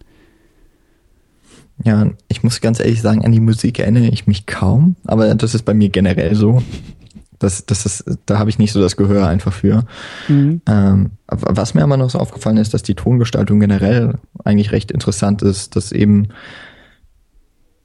ähm, ja auch die Zombies hören ja vor allem auf Geräusche und Lärm und werden dadurch angelockt, was ja auch die Kommunikation und innerhalb dieser Gemeinschaft dann über den Innenhof hinweg rufen mhm. ähm, als als äh, Verständigung wird aber gleichzeitig auch zur Bedrohung, weil damit eben die Monster angelockt werden. Dann dieses Schiffshorn, das man immer wieder hört, dass ja die Hoffnung irgendwie auf, auf eine Rettung ähm, ja. signalisiert. Dann aber auch immer wieder das, das Schreien, das Stöhnen von, den von den Zombies oder eben von den Menschen, die gejagt und zerfleischt werden. Ja. Und, und dass da eben so über, über diese Tonkulisse, dass darüber so wirklich man gar nicht das Gefühl hat, dass man in nur so einem abgeriegelten Raum ist, sondern dass, dass auch in den paar wenigen Bildern, die mal auf Berlin blicken lassen, man wirklich das Gefühl hat, da ist jetzt die Apokalypse. Das ist, es wirkt halt nicht so, wie es eigentlich an dem Film gezeigt wird, dass es nur dieser eine, ja. dass nur dieser Häuserblock ist, sondern man hat das Gefühl, man ist Teil einer, einer großen, eines großen Umschwungs, ähm, einer, einer großen Katastrophe, die aber eben in einer sehr privaten oder in einer sehr kleinen Geschichte dann verpackt ist. Ja, ja, genau. Und das, es, es geht halt eben, ähm, also das, das, dadurch betont der Film halt auch, ähm, dass es, dass es eher, dass es eher, wie du sagst, also die, die, die, das große Ganze passiert und wir kriegen das auch über Radio ähm, Durchsagen mit und ich glaube, einmal machen sie einen Fernseher an und da ist, glaube ich, gerade ich habe das noch ganz am Anfang, wo dann so die ersten Anzeichen dieser Apokalypse irgendwie auch schon passieren in, in irgendwelchen Nachrichtenschaltungen oder so. Aber mhm.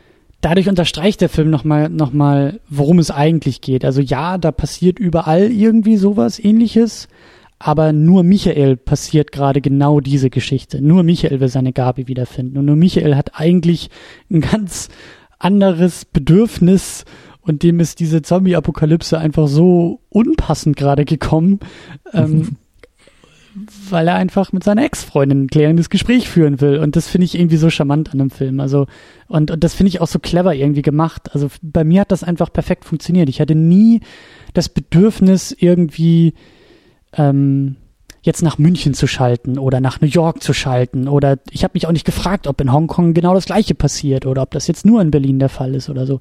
Weißt du, so, das machen vielleicht andere Filme und ähm, hier wie hieß er, dieser World War Z mit, mit Brad Pitt, der ja irgendwie genau sowas, also der sozusagen das krasse Gegenteil in Hollywood-Richtung irgendwie ist, nämlich hm. Riesenbudget und die Zombies aus dem Computer und Brad Pitt fliegt irgendwie, glaube ich, im gesamten Film einmal komplett um die Erde und in Afrika sind Zombies und irgendwie in Asien sind Zombies und in Amerika und überall und dem Film geht's halt eben um was ganz anderes, nämlich um diese große Perspektive bei der ganzen Sache. Und das, das finde ich halt eben auch oft so, so unspannend bei Zombie-Filmen, dass gerade so diese Hollywood und dann auch die Hollywood-Blockbuster, die dann auch ganz oft dieses Problem haben, ähm, diese Situation auch auflösen zu wollen, nicht nur erklären zu wollen, wo kommen die Zombies eigentlich her und wer hat's verursacht und wer war es und wo ist es passiert, sondern es geht irgendwie ganz oft auch noch darum, das Ganze zu verhindern und zu heilen und, und, und diesen Normalzustand wiederherzustellen.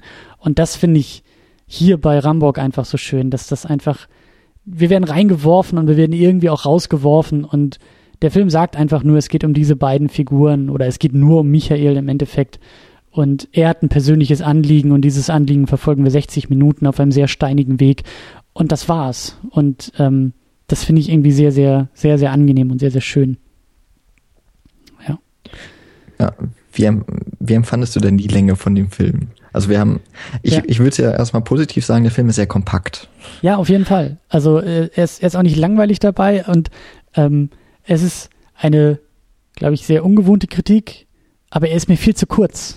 Also er ist, wie du sagst, er ist kompakt, er ist, er ist, er ist sehr, sehr gut erzählt, aber ich hätte irgendwie, ich, ich hätte so gerne noch mehr davon gesehen. Das einzige wirklich war, also das, das einzige Gefühl nach dem Film ist, ich bin noch nicht richtig satt. Ich habe ich hab noch, ich habe noch, ich habe noch, ich kann noch, ich will noch weitermachen so. Und äh, das habe ich ja auch selten bei Filmen. Also ne, so 60 Minuten ist dann ja doch kürzer als das meiste, was man so sieht. Und ganz oft ist es ja irgendwie der Fall, ähm, also so geht es mir, dass ich dann irgendwie bei so längeren Filmen auch sage, ach komm, so 20 Minuten weniger und ich weiß auch dann, oder vermute oft, welche 20 Minuten irgendwie zu viel waren und wo man dann nochmal kürzen könnte oder so. Ähm, und ich, nee, also hier ist es, ist es die andere Richtung. Der ist mir viel zu kurz. Also er erzählt alles und, und er lässt nichts offen. Also ich vermisse eigentlich nichts. Es ist nicht so, dass ich sage, naja, der, der eine Aspekt fehlt mir oder da wurde irgendwas vergessen, sondern es ist echt nur so, das, wie beim Essen. So, die Portion war nicht groß genug. Das ist so mein, meine Kritik. Also äh, auch da vielleicht würde ich es noch ein bisschen positiver, also ich, ich verstehe das auf jeden Fall. Vielleicht könnte man es bei dieser Essensmetapher eher so sagen, wie ich es auch vor ein paar Tagen erst wieder hatte. Ja, es hat so gut geschmeckt, ja. Ich hätte eigentlich noch echt Appetit darauf, ja, weiter zu essen, aber ich bin ja. halt so pappesatt, ja. Also es wäre auch nicht mehr gut. Und ich glaube, das, das trifft auf Rambock auch dann wirklich zu, weil, wie du sagst, es sind irgendwie keine Fragen mehr offen. Ich glaube auch alles, was jetzt noch hinzugekommen wäre, wäre unnötiger Ballast. Vielleicht mhm. gab es den auch. Also vielleicht wurde ja, das, das, hinter die Kulissen kann ich ja auch jetzt nicht sehen. Mhm. Ähm, vielleicht gab es ja auch eine viel längere, viel längere Fassung. Also vielleicht war das mal auf Spielfilmlänge gedreht. Und dann hat man gemerkt, okay, äh, die Geschichte reißt mir irgendwie schon zu viel an oder zu wenig oder wir verlieren den Fokus. Und dann wurde es rausgenommen. Und dann kam man eben am Ende bei 63 Minuten raus und dann hat man eben auch das äh, Okay bekommen, dass es so geht da ist halt, wäre eigentlich mal spannend zu wissen, dass, wie das Drehbuch gestaltet war. Mhm. Also ob da vielleicht noch irgendwas fehlt, was, was nicht mehr im fertigen Film war. Aber ich glaube nämlich auch, dass irgendwie alles, was jetzt noch so danach gekommen wäre, also nach Ende der Geschichte, wäre halt falsch gewesen. Irgendwie, das, das äh, lässt mich genau im richtigen Moment irgendwie aus dem Film aussteigen. Und naja, im Grunde hätte man es doch nur noch erweitern können, wenn man noch ein paar äh, Finden eingebaut hätte, damit sie irgendwie runterkommen oder sowas oder aus der Wohnung raus. Also deswegen, bei dem Film muss ich echt sagen, mir fällt schwer noch zu sagen, was müsste raus, was müsste rein. Da mhm. ist er wirklich ziemlich gut aufgestellt. Auch da habe ich letztens wieder einen Film geguckt, da habe ich mir nach allen Szenen irgendwie gewünscht, dass es jetzt einfach zu Ende ist und habe dann auch erst im Nachhinein erfahren, dass es zweieinhalb Stunden waren. Ähm, das war ein Film für die Uni. Insofern, äh, da sieht man eben auch nicht immer nur schöne Filme, wenn man Film ja. studiert oder ja, so. Ja. Ähm, genau, und das war jetzt mal eine ganz gegenläufige Erfahrung. Allerdings kenne ich auch diese mittellangen so ein bisschen schon. Es ist allerdings auch mein am wenigsten bevorzugtes Narrativ im, im filmischen Bereich. Also Kurzfilme gucke ich aber eigentlich auch nicht so gerne. Eigentlich sind mir schon so Langfilme ganz lieb. Hm. Ja, so dieses. Übrigens ist eigentlich auch mit Serien. Dieses mittellange Ding ist, ist tatsächlich sehr, sehr merkwürdig. Also ich habe da keine, keine bewussten Erfahrungen die mir jetzt so konkret einfallen, also dass ich den irgendwie mit anderen mittellangen Filmen vergleichen könnte und da irgendwelche ähm, ja, positiven oder negativen Vergleiche aufstellen könnte. Aber kannst du dich an, an irgendwelche Filme erinnern oder hast du irgendwie ein meinst du ein Gefühl zu haben für diese, für diese Art von Film, für diese Länge von Film? Also ich, ich kenne das auch nur von Festivals.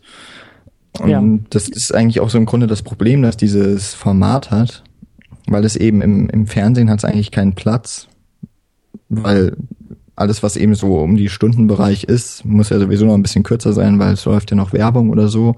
Aber das ist ja sowieso geblockt für Vorabendserien oder sowas. Das heißt, es hat da keinen Platz so richtig. Im Kino auch nicht, weil ja. man bezahlt ja nicht für einen Film, der kürzer ist. Also man bezahlt ja Aufschläge nur, wenn es noch länger wird. Aber für einen kürzeren Film gäbe es ja auch kein, kein wirkliches Preissegment beispielsweise.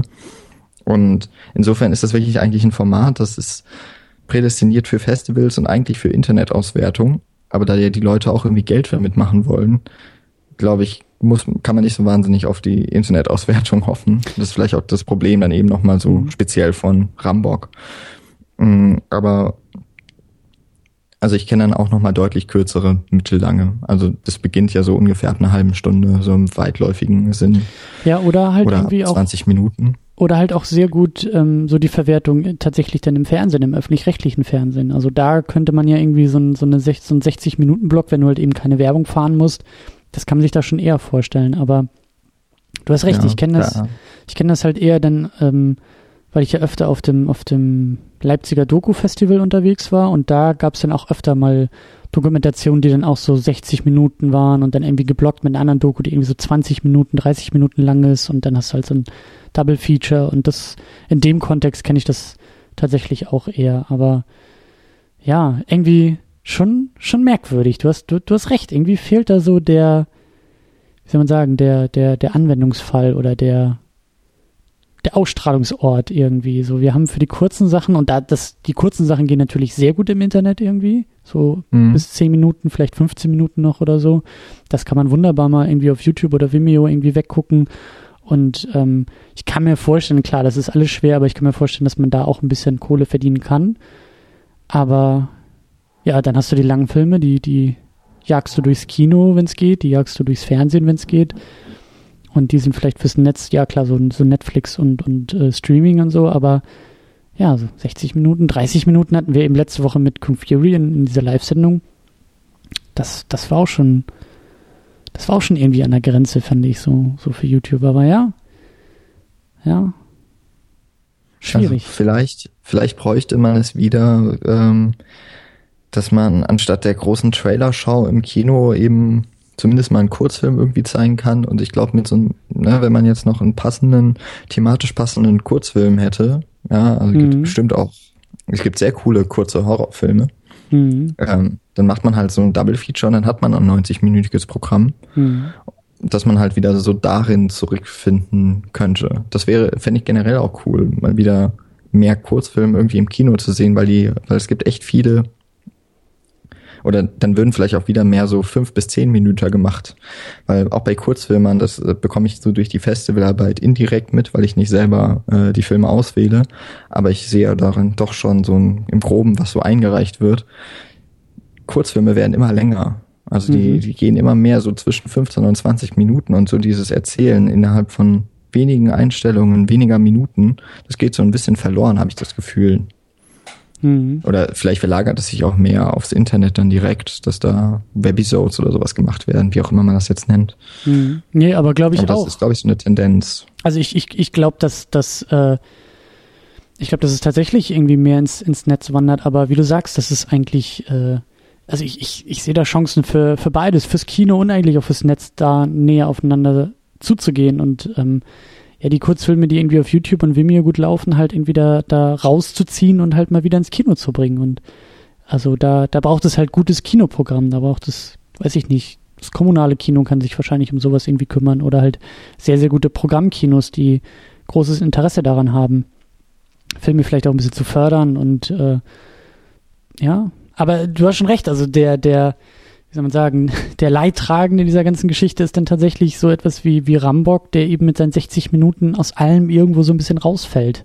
So, also um den tatsächlich im Kino zeigen zu können, bist du ja schon fast dazu verpflichtet, noch ein, ein Rahmenprogramm zu liefern, um die Leute halt irgendwie ein bisschen länger so im Kino zu halten als eben nur 60 Minuten. Also ich glaube, so gut wie ich den Film finde, ähm, und ich hätte ihn auch super gerne auf, auf Festivals oder so geguckt, aber ich glaube, dass dieses leicht mulmige Gefühl bei mir nach diesen 60 Minuten hätte sich, glaube ich, im Kino als Ort irgendwie noch mulmiger angefühlt, wenn ich irgendwie nach 60 Minuten rausgegangen wäre und gesagt hätte, so, das war's. So, der Abend ist jetzt vorbei oder der Kinoabend ist jetzt vorbei.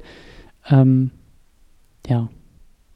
Aber, also, das soll keine große Kritik am, am Film sein. Ähm, aber es ist schon merkwürdig. Und wenn überhaupt Phänomen. Kritik auf hohem Niveau. Ja. ja.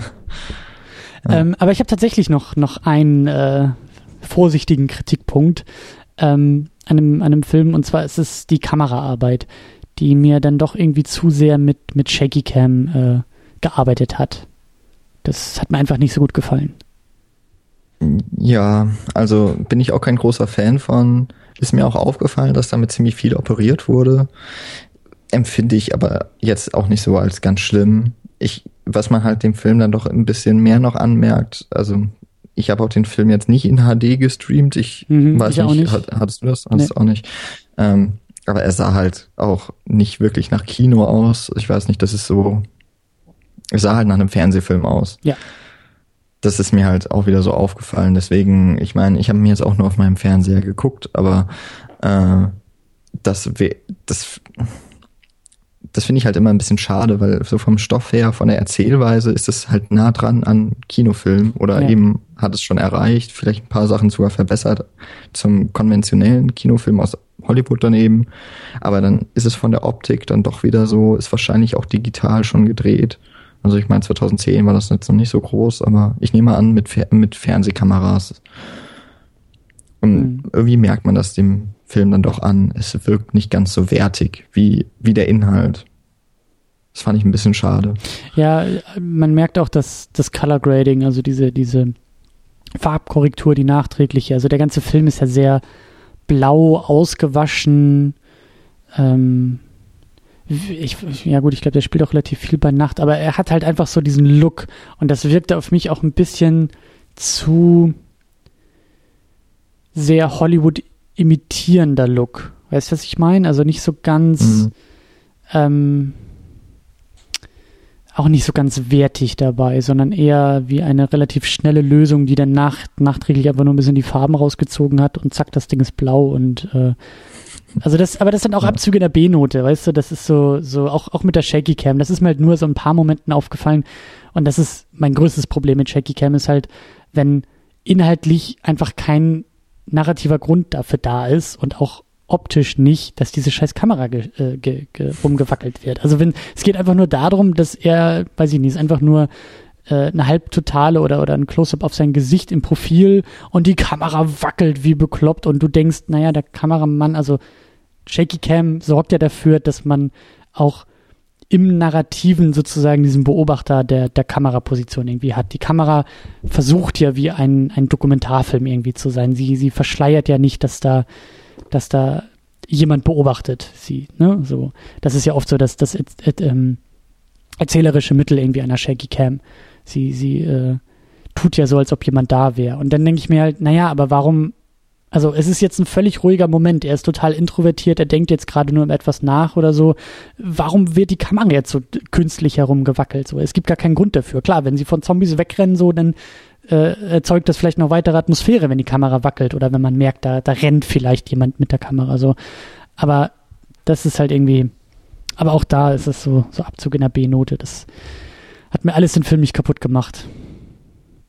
Nee, dann hat man eben auf der anderen Seite so ein tolles Bild, wenn äh, Michael auf dem Dach steht von dem Haus und auf das halb zerstörte Berlin irgendwie schaut, wo die mhm. Rauch- und Nebelschwaden sich äh, im Hintergrund erheben, alles grau in grau. Und man erkennt eben schon Berlin. Man erkennt auch, dass das nicht echt gedreht ist, natürlich nicht, aber es ist einfach ein, ein ganz ich glaube, da, ich weiß jetzt nicht, ob ich das Wort richtig benutze, aber ikonisches Bild oder ikonografisch. Eins von den beiden ist, glaube ich, das richtige Wort. Also für diesen Film. Ja. Damit kann ich den Film direkt in Verbindung bringen. Das fand ich ganz toll. Ja, Übrigens gibt es auch noch so einen, äh, einen Moment auch auf dem Dach, wo ich so das Gefühl hatte, okay, der, der springt jetzt. Ja. Und dann wird diese Szene auch so wunderschön aufgelöst. Also, dass der Film sich obwohl er schon auch re recht ernst ist, ja, also er, er, geht ja mit dem Horror schon ernsthaft um, ähm, dass er sich immer wieder so Späße erlaubt. Und das finde ich, äh, weiß nicht, vielleicht hat das auch mit dieser Figur von Michael oder das ja. passt so schön zu ihr, zu diesem Wiener Sein, dieser, dieser Lebensart. Ja. Da passt der Film irgendwie perfekt rein. Marvin Krenn kommt ja auch gebürtig aus Wien oder zumindest Österreich. Insofern ist ihm das wahrscheinlich auch nicht ganz fern. Ja. Ja, ja gerade das, was, was du beschrieben hast, wie er da auf dem Dach steht, wie er auf, auf dieses zerstörte Berlin guckt, das ist ja auch wieder so das Schöne, das steht ja auch für was, ne? So sein, sein, sein Leben ist auch komplett zerstört in dem Moment. Mhm. Sein, seine Existenz ähm, und das halt nochmal so in den, in den Bildern der Stadt zu sehen, das, das passt schon. Und auch wie er da, wie du sagst, äh, ne, er steht da irgendwie auf dem Dach und man denkt, er springt da irgendwie ähm, das passt alles. Das, das, das sind schöne Bilder und das, das ist immer alles inhaltlich motiviert und das ist alles nicht irgendwie nur Show oder nur Effekthascherei, sondern du weißt halt immer irgendwie, wofür das steht oder wo das herkommt oder wie, wie Michael sich gerade fühlt und was das mit ihm irgendwie zu bedeuten hat. Und das, das gefällt mir sehr, sehr gut bei dem Film. Ja.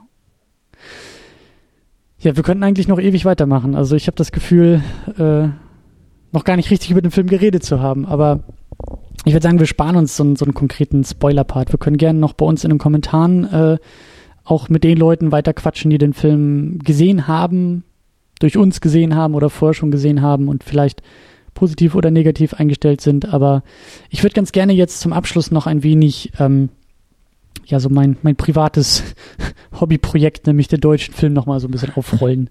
So, äh, raus aus der Uni, ich habe keine Seminare mehr über Filme, jetzt muss ich mir selber die Seminarinhalte schaffen. Und bei mir ist es halt irgendwie momentan das Projekt der deutsche Film. Und ähm, in der letzten regulären Sendung, in der Jacker ja dabei war, da ging es ja um äh, Oh Boy und ähm, da sind wir, glaube ich, am Ende auch irgendwie so auf dieses auf dieses Genre-Ding irgendwie gekommen. Und Jacker meinte ja auch, dass es durchaus äh, sehr, sehr gute Genre-Vertreter auch im deutschen Kino gibt. Und jetzt haben wir halt eben Rambock hier als äh, Horrorfilmvertreter. Gibt es für dich eigentlich, ja, also erstmal, wie, wie stehst du eigentlich zum, zum deutschen Film? Bist du der Experte, zu dem Jacker dich gemacht hat, letzte Sendung? Ähm, Experte wäre wahrscheinlich zu weit gegriffen, aber ich bin sehr, seit, seit einigen Jahren aber auch erst sehr interessiert am deutschen Film. Ähm, gerade eben am neuesten deutschen Kino hm. weniger das Fernsehen, wobei ich habe es vorhin auch schon mal so gesagt, ja, es ist immer so ein bisschen miteinander verbunden. Mm, und ja, eben nicht zuletzt dann auch, weil ich ja äh, für das Films arbeite, mhm. also das äh, quasi dann den Untertitel noch Festival des deutschen Kinos auch trägt. Insofern bin ich da dann auch auf eine, genau, auf eine, ich will es mal semi-beruflich, weil äh, alles ehrenamtliches Engagement. Dann ist es berufungsbedingt. Sehr schön. Ähm, bin ich sowieso dann irgendwie nah mit dem Thema dann doch verbunden. Muss aber natürlich auch noch ganz schön viel nachholen. Also gerade was zum Beispiel die Berliner Schule angeht, da bin ich äh, quasi noch ein komplett unbeschriebenes Blatt. Deswegen ganz gut, dass ich eigentlich nicht bei Oh Boy zu Gast war oder nicht bei Jacker zu Gast bin, weil da würde er mir den Expertenruf sofort ablaufen. Aber ja, genau. Also auch deutsches Genre-Kino finde ich dann wahnsinnig interessant. Und ich, ihr habt den Film, glaube ich, habt ihr Victoria besprochen, auch in der Second Unit? Nee, aber den, also der war ja für okay. mich so der Auslöser eigentlich für diese ganze äh, The New German Begeisterung, äh, die ich da gerade durchlebe. Ähm, den habe ich ja irgendwie vor ein paar Wochen, ein paar Monaten, glaube ich, gesehen und äh, war so geflasht und habe gesagt, okay, jetzt, jetzt muss ich von meinem hohen Ross und meinem Podest mal runterkommen und dem deutschen Film mal wirklich mit Anlauf mehrere Chancen geben und mir auch wirklich so, jetzt kann ich nicht mehr sagen, es liegt am deutschen Film, sondern es liegt an mir, wenn ich den, wenn, wenn, wenn ich keine guten deutschen Filme kenne.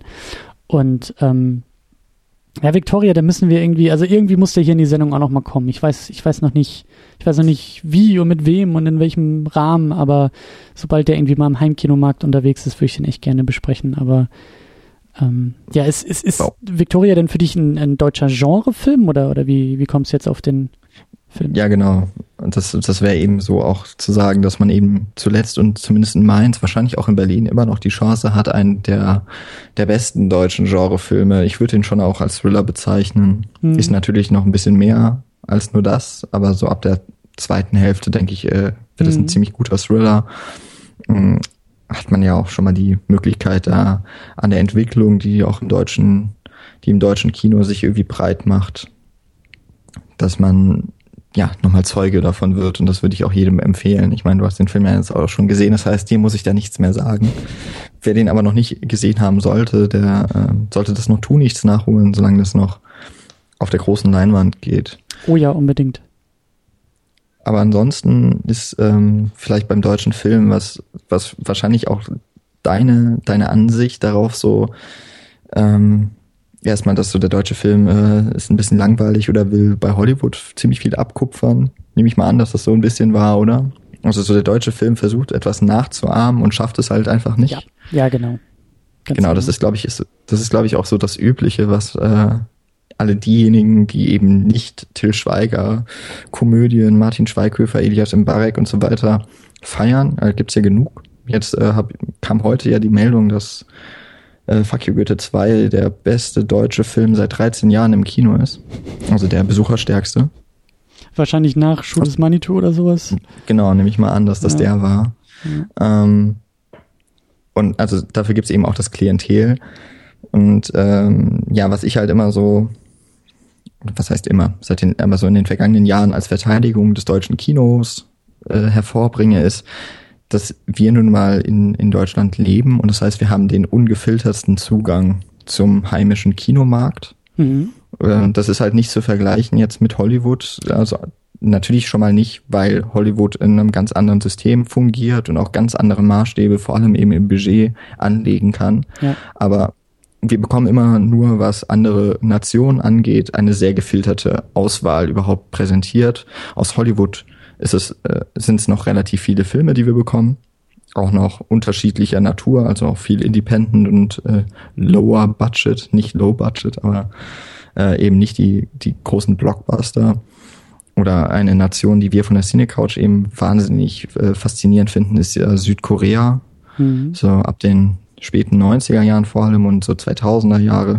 Aber da ist es eben so, dass man wirklich nur eigentlich die Creme de la Creme kommt halt hier an. Ja, also das, was vielleicht auf Festivals einigermaßen gut lief, bekommt vielleicht sogar einen Kinostart oder zumindest aber eine DVD-Veröffentlichung. Und da, da hat man halt so die große Diskrepanz, dass wir zum einen natürlich auch noch Fernsehen direkt immer wieder als, als Beispiel irgendwie ranziehen. Ja, der Tatort war irgendwie scheiße oder sowas hört man ja jede Woche. Ja. Oder äh, ist halt zu so dämlich.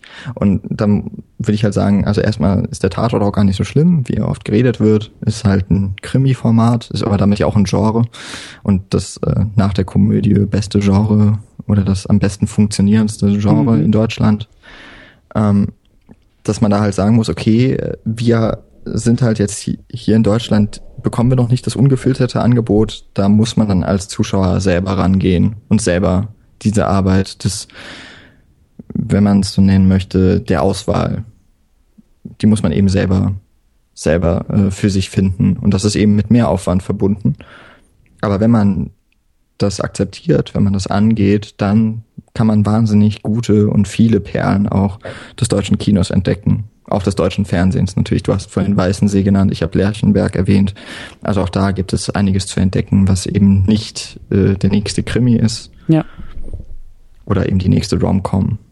Ja, und, und ähm, du hast recht und, und das ist vielleicht auch ähm, das Folgeproblem oder ähm, auch eine Sache, mit der ich mich dann auch auseinandersetzen muss, denke ich mal, so am Ende dieser, dieser, dieses Projekts, dieses thematischen Projekts, ist ja auch einfach die, die eigene Nase, an die man sich wieder packen muss. Und auch die Frage, was du gerade gesagt hast, die man, die man vielleicht dann auch irgendwie ein bisschen ergründen sollte, auch völlig wertfrei, was funktioniert eigentlich in Deutschland? Also was, was, ohne dass es jetzt irgendwie so das ist ja immer mit so, einem, mit so einem Geschmack beigemessen. Aber was verkauft sich? Also was, was, was kann Deutschland überhaupt irgendwie produzieren und auch irgendwie in den eigenen Ländern verkaufen? Das ist halt auch wichtig. So, du kannst hier irgendwie nicht, nicht, ähm, also wir, wir können uns noch sehr irgendwie als Filmfreunde jetzt den super abgefuckten deutschen Science-Fiction-Film irgendwie herbeisehnen und wünschen und immer wieder auf den deutschen Film einprügeln und sagen, ja, warum gibt's den denn nicht? Warum gibt's den denn nicht?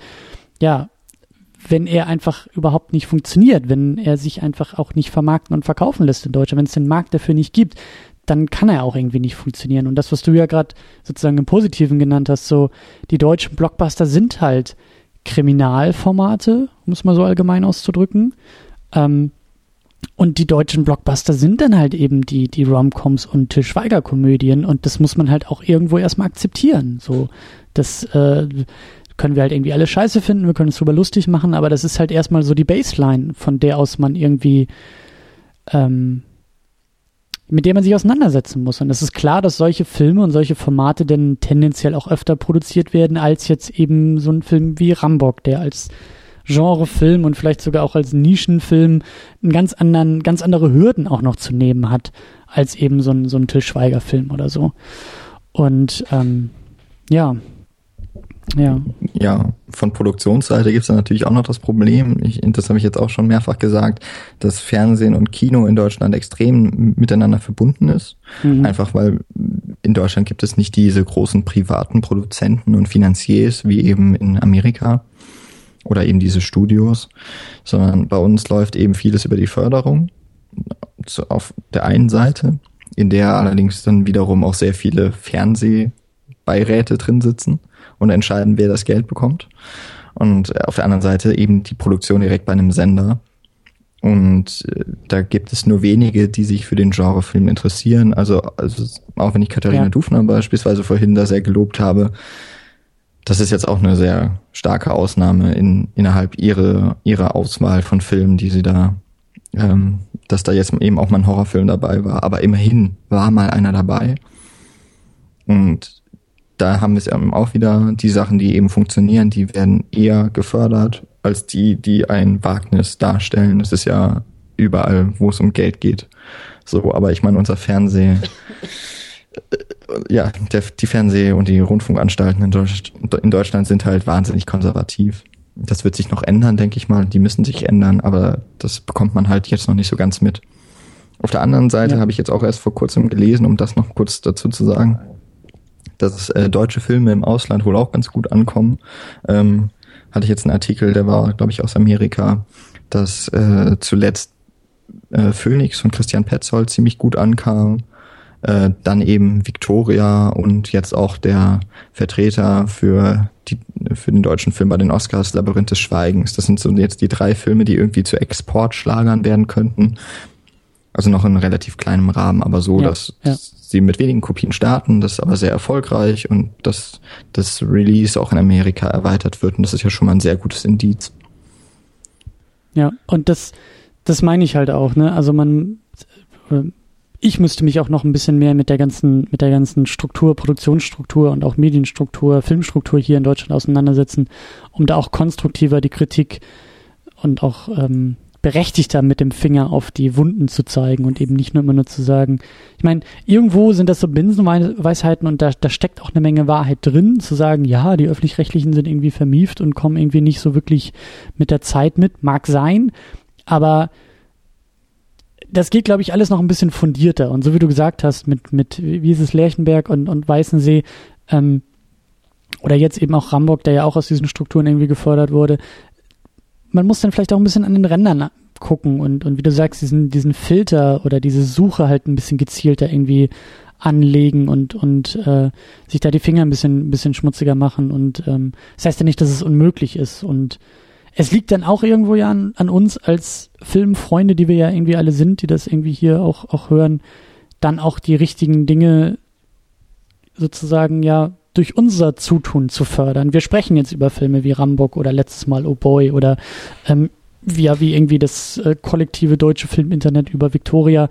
Ähm, das ist dann aber auch richtig und wichtig, dass, dass, dass wir uns da vielleicht irgendwie mit einschalten und auch im Privaten einfach immer mal wieder ähm, ja so eine Art eigene private Filmförderung betreiben und einfach die guten Perlen rausgraben, weitertragen, publik machen ähm, und ja nicht nur irgendwie sinnlos abfeiern, sondern eben auch auch konstruktiv kritisieren und dadurch halt eben auch Plattformen schaffen und äh, ähm, ja Empfehlungskanäle irgendwie auch schaffen und nicht nur irgendwie sich dem deutschen Film abkehren und sagen, ja, ist alles Kacke und wir gucken nur noch Hollywood oder sowas.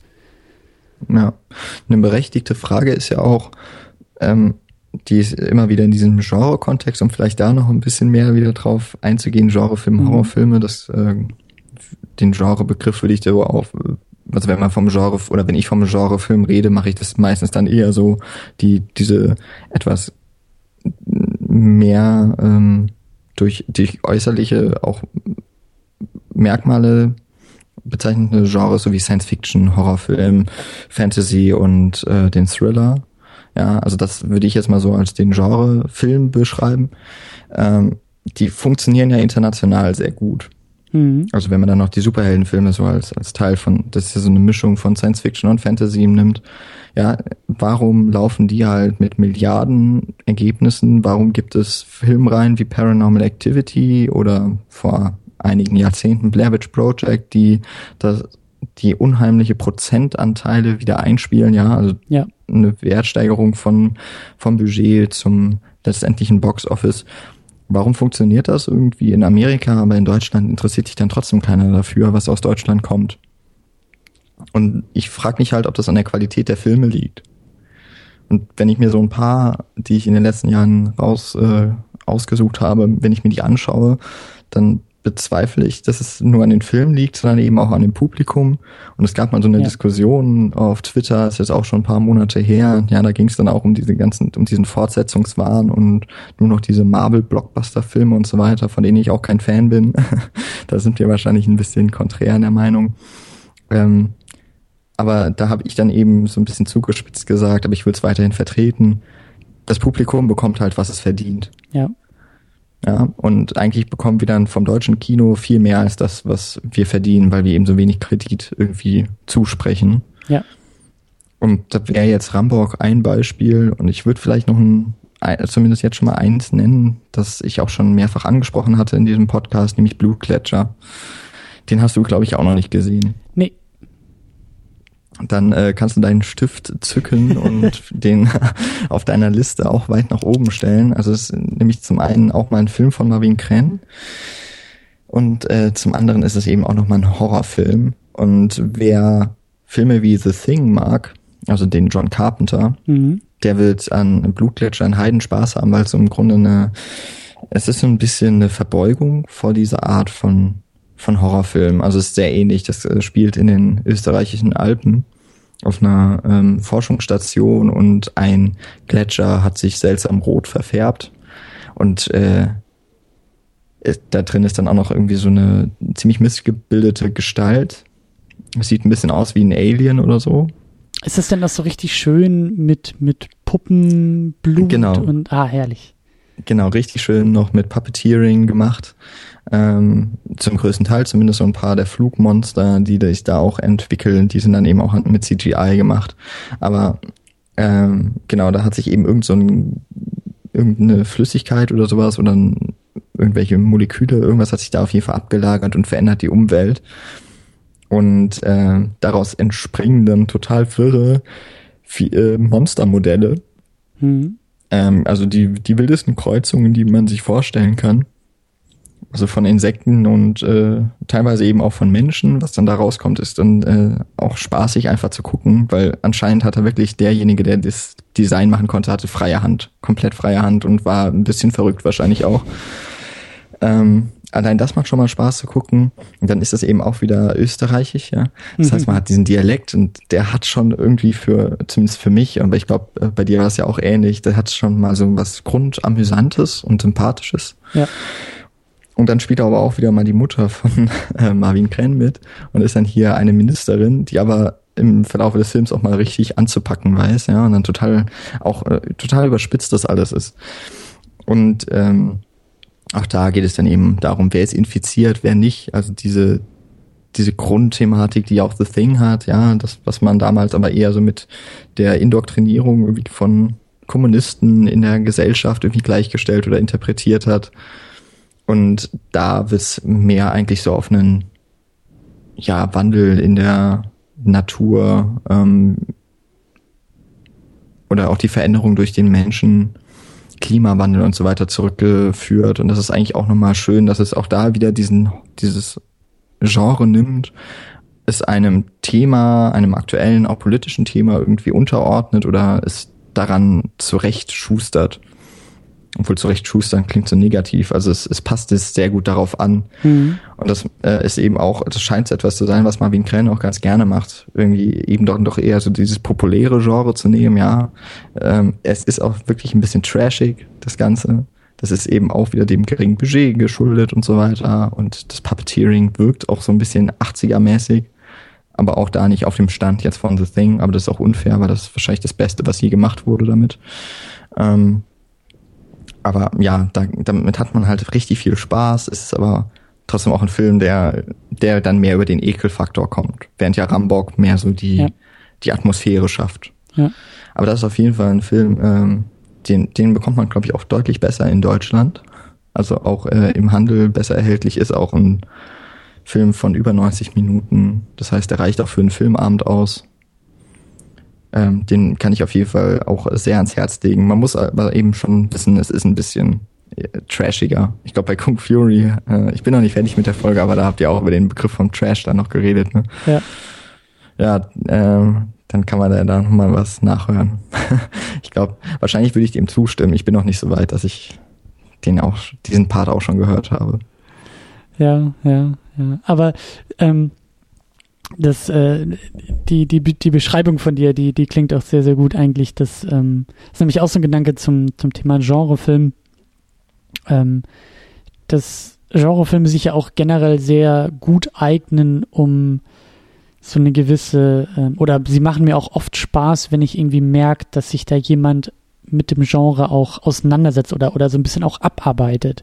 Also das ist, ähm, mein Eindruck so aus der Entfernung ist, dass sich sowas eben auch ganz oft gut für, für Erstlingswerke oder so eignet. Das irgendwie, also es ist so eine dankbare Blaupause, wenn du halt irgendwie ein Genre hast, wie irgendwie ein Horrorfilm oder ein Science-Fiction-Film. Es gibt so gewisse Dinge, an denen du dich einfach sehr gut orientieren und bedienen kannst. Und da, also mir geht's oft so, so wie jetzt auch Rambock. Rambock ist jetzt nicht mega originell, würde ich sagen, aber er macht halt mit dieser Blaupause sehr schöne Dinge. Und ähm, das ist halt eben das Dankbare, glaube ich, wenn du Genrefilme machst. Du hast halt schon so einen Erfahrungsschatz oder ein, ein, ein Erwartungshorizont auch irgendwie beim Rezipienten, an dem du dich einfach sehr, sehr gut langhangeln kannst. Du musst nicht, du bist nicht so verdammt so originell zu sein, sondern du kannst dich eben an vielen ähm, Vorbildern orientieren und die irgendwie auch ehren und ähm, dich an denen ein bisschen reiben und abarbeiten und dadurch so ein bisschen was Neues schaffen. Und ähm, ja, also in der Beschreibung klang das halt auch gerade eben so ein bisschen so, als ob der einfach eine große Hommage an große Vertreter des Genres ist und ähm, da vieles richtig macht. Ja, ich glaube, beim, beim Genrefilm also auch Western beispielsweise gibt's ja auch äh, hm. aus dem deutschsprachigen Raum mittlerweile einige und äh, nicht zuletzt die Winnetou-Filme, ja, muss man halt sagen, waren enorme Kassenhits damals und ist halt eigentlich das uramerikanische Genre, natürlich mit einer deutschen Note dann irgendwie verfilmt, zu einem romantisierenden noch oder noch mehr äh, romantisierbarem Faktor, als das äh, noch der amerikanische Western irgendwie an sich hatte. Aber äh, an denen, du nennst es so Blaupause und ich finde, das, das ist wahrscheinlich auch der richtige Begriff so erstmal dafür. Also man kann ja selbst als Zuschauer ziemlich gut so die Konvention lernen, wenn man ja. sich fünf Genrefilme anguckt. Ja, also wenn man sich fünf äh, Slasher-Filme anschaut, ja, dann nimmt man am besten noch die guten raus, also ähm, Halloween und Konsorten, sowas. Das weiß man, wie die Filme funktionieren. Und man könnte es dann wahrscheinlich selber auch ganz gut schreiben. Ja. ja. Also zumindest so das Konzept. Und ich meine, so ähnlich ist es dann eben, ich möchte jetzt nicht, ich möchte damit jetzt keinen Filmemacher irgendwie runterreden oder es als äh, einfache Aufgabe beschreiben, aber hm, vielleicht kann man sich so ein bisschen selber mal überlegen, wie man selber einen, einen Horrorfilm oder einen Zombiefilm dann meinetwegen, wie man den dann eben schreiben würde ja. Und ich denke mal, man kann das ganz gut lernen, indem man sich mit der Materie einfach an sich schon mal auseinandersetzt. Dass da natürlich dann noch mehr dazugehört, äh, ein, ein ästhetisches Empfinden, ja, die richtigen Einstellungen finden und so weiter. Das ist klar, Schauspielführung. Also es ist jetzt nicht so einfach, man schreibt eine Geschichte runter und fertig ist es. Und vor allen Dingen ist da eben das Reizvolle, wenn es dann auch, wenn so ein Spiel mit der Blaupause erkennbar ist, wie es so ein bisschen hier bei Rambock der Fall ist. Also das, ja, genau. es gibt so die typischen Momente, die irgendwie erwartbar sind aus dem Genre, aber dann gibt's eben so, so ein bisschen, was ich ja vorhin meinte, so ein bisschen dieses subtile, die subtile Auseinandersetzung mit diesem Genre, die dann eben zu was Neuem, zu was Eigenem, zu der eigenen Note irgendwie innerhalb dieses, dieser Blaupause, innerhalb dieses gesteckten Rahmens irgendwie führt. Und das ist halt auch wunderbar mit anzuschauen, dass Filmemacher auch, auch, auch sowas denn irgendwie, also da ihr Profil irgendwie herausarbeiten. So, so im Kleinen halt, im Detail. Genau. Ja, was mich ein bisschen wundert, um mal einen ganz großen Bogen zu schlagen, so in der Historie, dass das Genre-Kino in Deutschland irgendwann nahezu verschwunden ist. Weil ja eigentlich so in der Zeit des äh, Expressionismus, mhm. also ich gehe wirklich weit zurück, ähm, dass da ja eigentlich der, der, dieses Fantastische, also auch der Horrorfilm ziemlich en vogue war. Mhm. Also da haben sich auch die großen äh, Filmemacher, also Murnau, Lang und äh, Robert Wiene, die haben sich äh, mit, mit diesen Stoffen auseinandergesetzt und haben eine albtraumhafte Welt geschaffen. Also um jetzt mal die Filme jetzt zu nennen, äh, ich habe glaube ich mit Murnau angefangen, da wäre es eben vor allem Nosferatu, bei äh, Fritz Lang, Dr. Mabuse und äh, von Robert Wiene das Kabinett des Dr. Caligari. Das sind alles, alle drei Filme, die so, äh, so in den 20er Jahren entstanden sind, Anfang der 20er Jahre um ziemlich stark auch eben über diese fantastischen Elemente gehen. Nosferatu ist ja die Dracula-Geschichte, wenn auch geklaut und nicht lizenziert. ähm, aber im Grunde hatte, hatte das, das deutsche Film und das deutsche Filmerbe hatte eigentlich so eine Tradition und die ist dann eben wahrscheinlich vor allem eben auch über dann den, den, die Weltkriege, also vor allem eben den Zweiten Weltkrieg ist es eben verloren gegangen. Mhm. Dass dann klar, später kommen dann nochmal die Winnetou-Filme, die Edgar Wallace-Filme, die ja halb Krimi, halb Thriller sind. Ähm, es gibt dann schon nochmal so ein paar Ausreißer, aber im Grunde hat sich das dann halt total entfernt, wenn man jetzt mal die Krimis rausnimmt, die ja noch so ein bisschen diese Tradition eines Genres äh, fortsetzen. Aber das wundert mich halt eigentlich, dass, dass man eigentlich die Großmeister dieser, dieser Bewegungen schon hat. Ja, man kann sie eigentlich so sein, hm. sein nationales Kultureigen nennen. Aber man ist dann doch sehr zögerlich, wenn es darum geht, es äh, fortzusetzen. Hm. Ja, merkwürdig. Ja. Aber, na gut das, das ist halt auch so ein bisschen was Schwelgerisches. Und wer, ich weiß jetzt nicht, ja, ob die, damals haben halt die Filme zumindest mal die, die, das Weltkino auch mit äh, verändert ja. und domi äh, dominiert, eben aber auch, weil die Filmemacher dann ins Exil gegangen sind. Und dann hat man Sache eben verloren an solche Nationen wie vor allem Amerika. Naja, aber das, das ist jetzt, das führt jetzt auch ein bisschen weit. Ja, aber das ist, das ist, äh, das, das führt, glaube ich, auch so, so langsam ähm, zum Ende, weil ich weiß jetzt, was meine nächste Hausaufgabe ist. Also äh, neben äh, Blutgletscher und äh, wie hieß er, Lech Lechenberg? Mhm.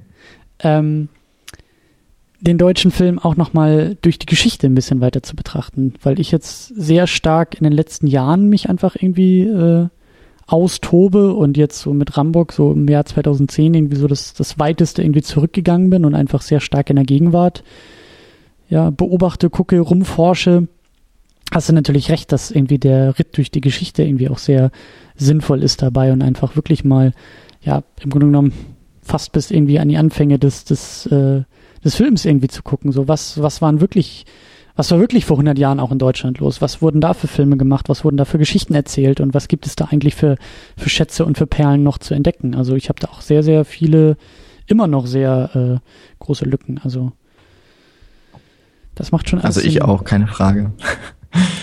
Aber also zum Beispiel Dr. Mabuse ist, glaube ich, auch schwierig, weil der dauert dreieinhalb Stunden, der erste Film. Stummfilm noch dazu. Also da braucht man schon auch Sitzfleisch. Ja. Aber Genau, also es lohnt sich bestimmt auch nochmal. Also zumindest Caligari und Nosferatu, die lege ich auf jeden Fall jedem ans Herz. Also ja. die liebe ich wirklich. Die sind ja. halt auch noch große Lücken bei mir. Also ja. Ja. Genau. Aber wir wollen es auch nicht zu lang führen. Ich glaube, da hast du ganz recht. Ja, ich, ich merke auch, äh, äh, ich merke ein wenig auch die Müdigkeit. Es ist diese olle Zeitumstellung, die mir noch jetzt die mich noch mehr durcheinander bringt, als ich sowieso schon bin.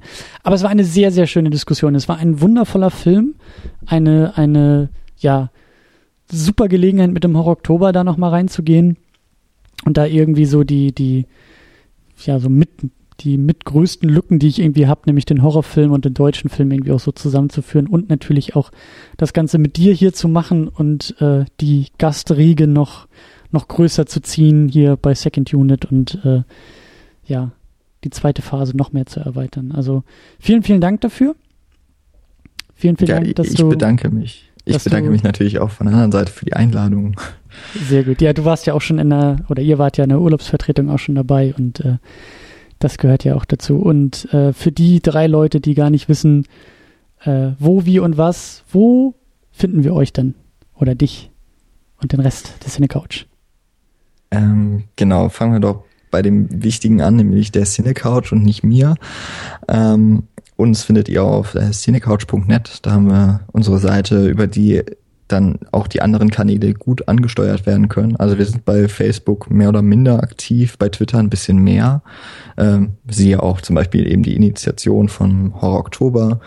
Und äh, natürlich findet ihr auch unseren Podcast auf iTunes. Wir, äh, das war nicht ganz geplant, aber wer unseren Podcast nicht kennt, ich hatte damals noch nicht Second Unit gehört, als ich vorgeschlagen hatte, äh, damals vier Kommilitonen, die äh, zum größten Teil jetzt nicht mehr studieren, nee, zumindest nicht mehr mit mir studieren, so ist es richtig, ähm, dass man auch einen Film mal pro Folge irgendwie besprechen könnte und nicht immer diese Roundups. Und dann habe ich so ein paar Wochen später Second Unit für mich entdeckt und habe gedacht, oh, verdammt, das gab schon. Ja, ja, aber das äh, hatten wir letztes Mal auch schon mit dem, mit dem Bahnhofskino habe ich auch mit dem Patrick so ein bisschen drüber gequatscht. Das ist irgendwie, also wir sind ja alle da irgendwie so aus, aus Jahrgang 2012 irgendwie mehr oder weniger, Frühjahr, Sommer. Und ich glaube, das lag einfach in der Luft. Also das ist keine originelle Idee von uns, sondern das, äh, da hatten, glaube ich, sehr, sehr, wie, wie sagt man immer, äh, mehrere Idioten ein Gedanke oder so ähnlich. ja, genau. Wir waren, glaube ich, dann ein halbes Jahr später dran oder so. Ja. Also er hat ein bisschen Vorsprung auf jeden Fall. Ähm, genau, also wer Second Unit mag, ich glaube, wir sind dann nah dran. Also vielleicht nicht immer von der Qualität, aber wir versuchen es. Brüder und Schwestern im Geiste. Richtig, genau. Ja, ähm, ja und ansonsten, wer sich ein bisschen mehr für meine Meinungen dann doch interessiert, bin ich zumindest auch auf Twitter ähm, auch mehr oder weniger aktiv. Also nicht so wahnsinnig viel, äh, wie das andere tun, aber ich schreibe doch zumindest immer mal, was ich gerade geguckt habe oder sowas. Mhm. Und äh, mich findet man auch auf Letterboxd. Ich weiß gar nicht, ob Christian du das auch nutzt, aber ich finde das immer noch nach wie vor, ja, ist jetzt auch, glaube ich, vier Jahre alt oder so, diese Seite. Ich finde nach wie vor, das ist einfach die schönste Seite zum äh, Filme eintragen, die man geguckt hat. Die ist so schlicht aufgemacht. Ja, ich bin der Tamino ist ja so dieser, dieser, dieser Filmarchivar oder der Film, wie sagt man, Filmguck-Archivar. Ich, ich bin da gar nicht so wild hinterher. Ich habe mich mal angemeldet bei Letterboxd, aber irgendwie, ja, ich bin da, glaube ich, ich habe damals schon gesagt, ich brauche irgendwie eine App auf dem Telefon. Ich finde das irgendwie spannender, so gleich irgendwie zweimal drücken, während ich den Film gucke und schon habe ich da irgendwie was abgespeichert, so. Aber ja, ich müsste mich da auch noch mal mehr mit auseinandersetzen. Spätestens zum Jahreswechsel kommt das irgendwie in die Liste der guten Vorsätze oder so. Ähm, ja. Und ansonsten ähm, möchte ich einfach dann noch einmal kurz Werbung für den Horror Oktober machen. Ist zwar jetzt quasi vorbei, ähm, aber ja, aber das kann man ja alles nachholen. Ich meine, das ist genau. doch der perfekte Zeitpunkt, um in die Liste oder die, die Rückschau zu machen und zu gucken, was eigentlich alles im Oktober passiert ist. Genau, also ähm, Hashtag hast du ja gesagt, wird sowieso schon nochmal verlinkt. Darüber kann man ja sich auch einen ganz guten Blick machen, was man, was da so alles geschrieben und geguckt wird. Und eben auch dann über die Seite von uns, über die Übersichtsseite, kann man sich sehr, sehr viele Anregungen holen über die verschiedenen Listen, was es noch so für Horrorfilme gibt. Ähm, dadurch, dass ja auch Wes Craven erst vor kurzem verstorben ist, gab es da auch einige Rückschauen auf sein Werk. Fand ich mhm. auch ganz interessant, ähm, weil ich da auch vieles nicht kenne. Und ähm, ja, wie gesagt, im nächsten Jahr gibt's den bestimmt wieder. Äh, Habe ich zumindest äh, stark vor, das wieder mit zu initiieren. Und es gibt ja auch noch so andere Blog Blogger- oder Twitter-Aktionen. Ich habe jetzt letztens vom November gehört. Das wird mir jetzt wahrscheinlich ein bisschen zu äh, stressig, direkt wieder umzustalten, ja, um dann Film Noir zu gucken. Aber äh, sowas gibt's auch nochmal an, in anderen Monaten und auch nicht immer nur über uns. Aber das finde ich ist eine super Sache, um Leute kennenzulernen. Und ich meine, da passt jetzt irgendwie auch ganz gut, dass du mich dann zum Horror Oktober eingeladen hast, weil wir das ja auch so sehen als eine ja. Möglichkeit oder eine, eine Einladung, sich mehr zu vernetzen. Ja, das stimmt. Das, das sind echt sehr, sehr schöne Gelegenheiten und ich äh, finde es sehr, sehr schön, dass da irgendwie auch keine Angst vor Wortspielen gemacht wird, wie den Noir-Vember. Das äh, ja, El was hattet ihr nochmal? Den April oder was? Ja, wir hatten auch den, den, den E-Droit, als wir Edward Norton-Filme geguckt haben. Also, ähm, ja, und das war, was war das noch? Der, äh, wir hatten noch diesen Doppelmonat. Ach, den, den April, und den ne? Mermaid, genau. Genau. El Pacino und, äh, sag schnell. Bill Murray. Genau, Bill Murray. Das, ja, ja, das war ein Vorschlag von Jacker, der das irgendwie bei uns in den Kommentaren gelassen hat und auf einmal hatten wir da dann irgendwie so Themenwochen draus gebastelt. Aber ja, ja, das ist schon, das, das ich, ich mag sowas. Also auch, wie gesagt, also ich mag auch einfach so dieses, dieses, diese thematischen Schwerpunkte, die man, die man sich da irgendwie auch schön setzen kann. So, das einfach in konkreten Zeitfenstern. Ich mache das auch manchmal bei ähm, zum Jahreswechsel tatsächlich so äh, Vorsätze zu machen, dass ich irgendwie versuche, ich hatte das mal irgendwie vor ein, zwei Jahren und das, da knabber ich manchmal immer noch dran, dass ich gesagt habe, ich interessiere mich für das Bild des amerikanischen Präsidenten im Film und Serie. So, und das ist halt so weit gestreut, dass du halt wirklich, ja, du kannst Horrorfilme gucken, in der irgendwie der Präsident auftaucht, du kannst Dokus gucken, in der es irgendwie um den Präsidenten geht, du kannst aber auch Actionfilme gucken und irgendwie so eine, aber trotzdem so eine thematische Klammer mal zu haben oder auch eben, ja, sich Vorsätze zu nehmen, um einfach mal ähm, Lücken zu füllen und so, das ist immer eine gute, gute Sache. Und sich dann noch darüber zu vernetzen, das ist ja die Königsdisziplin. Und dann noch darüber zu reden. Genau. Genau. Das, äh, ja.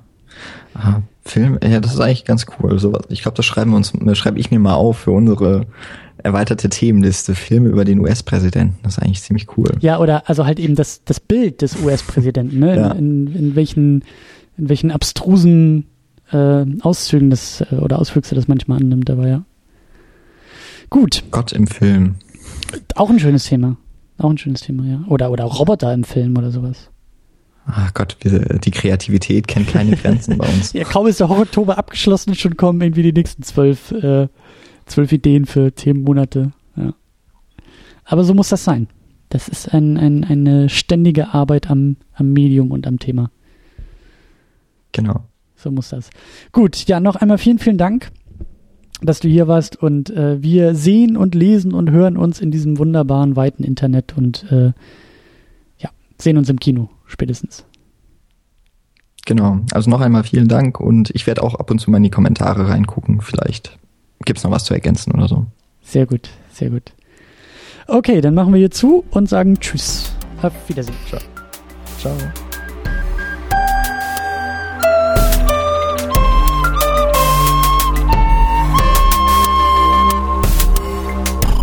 Second unit. Second unit.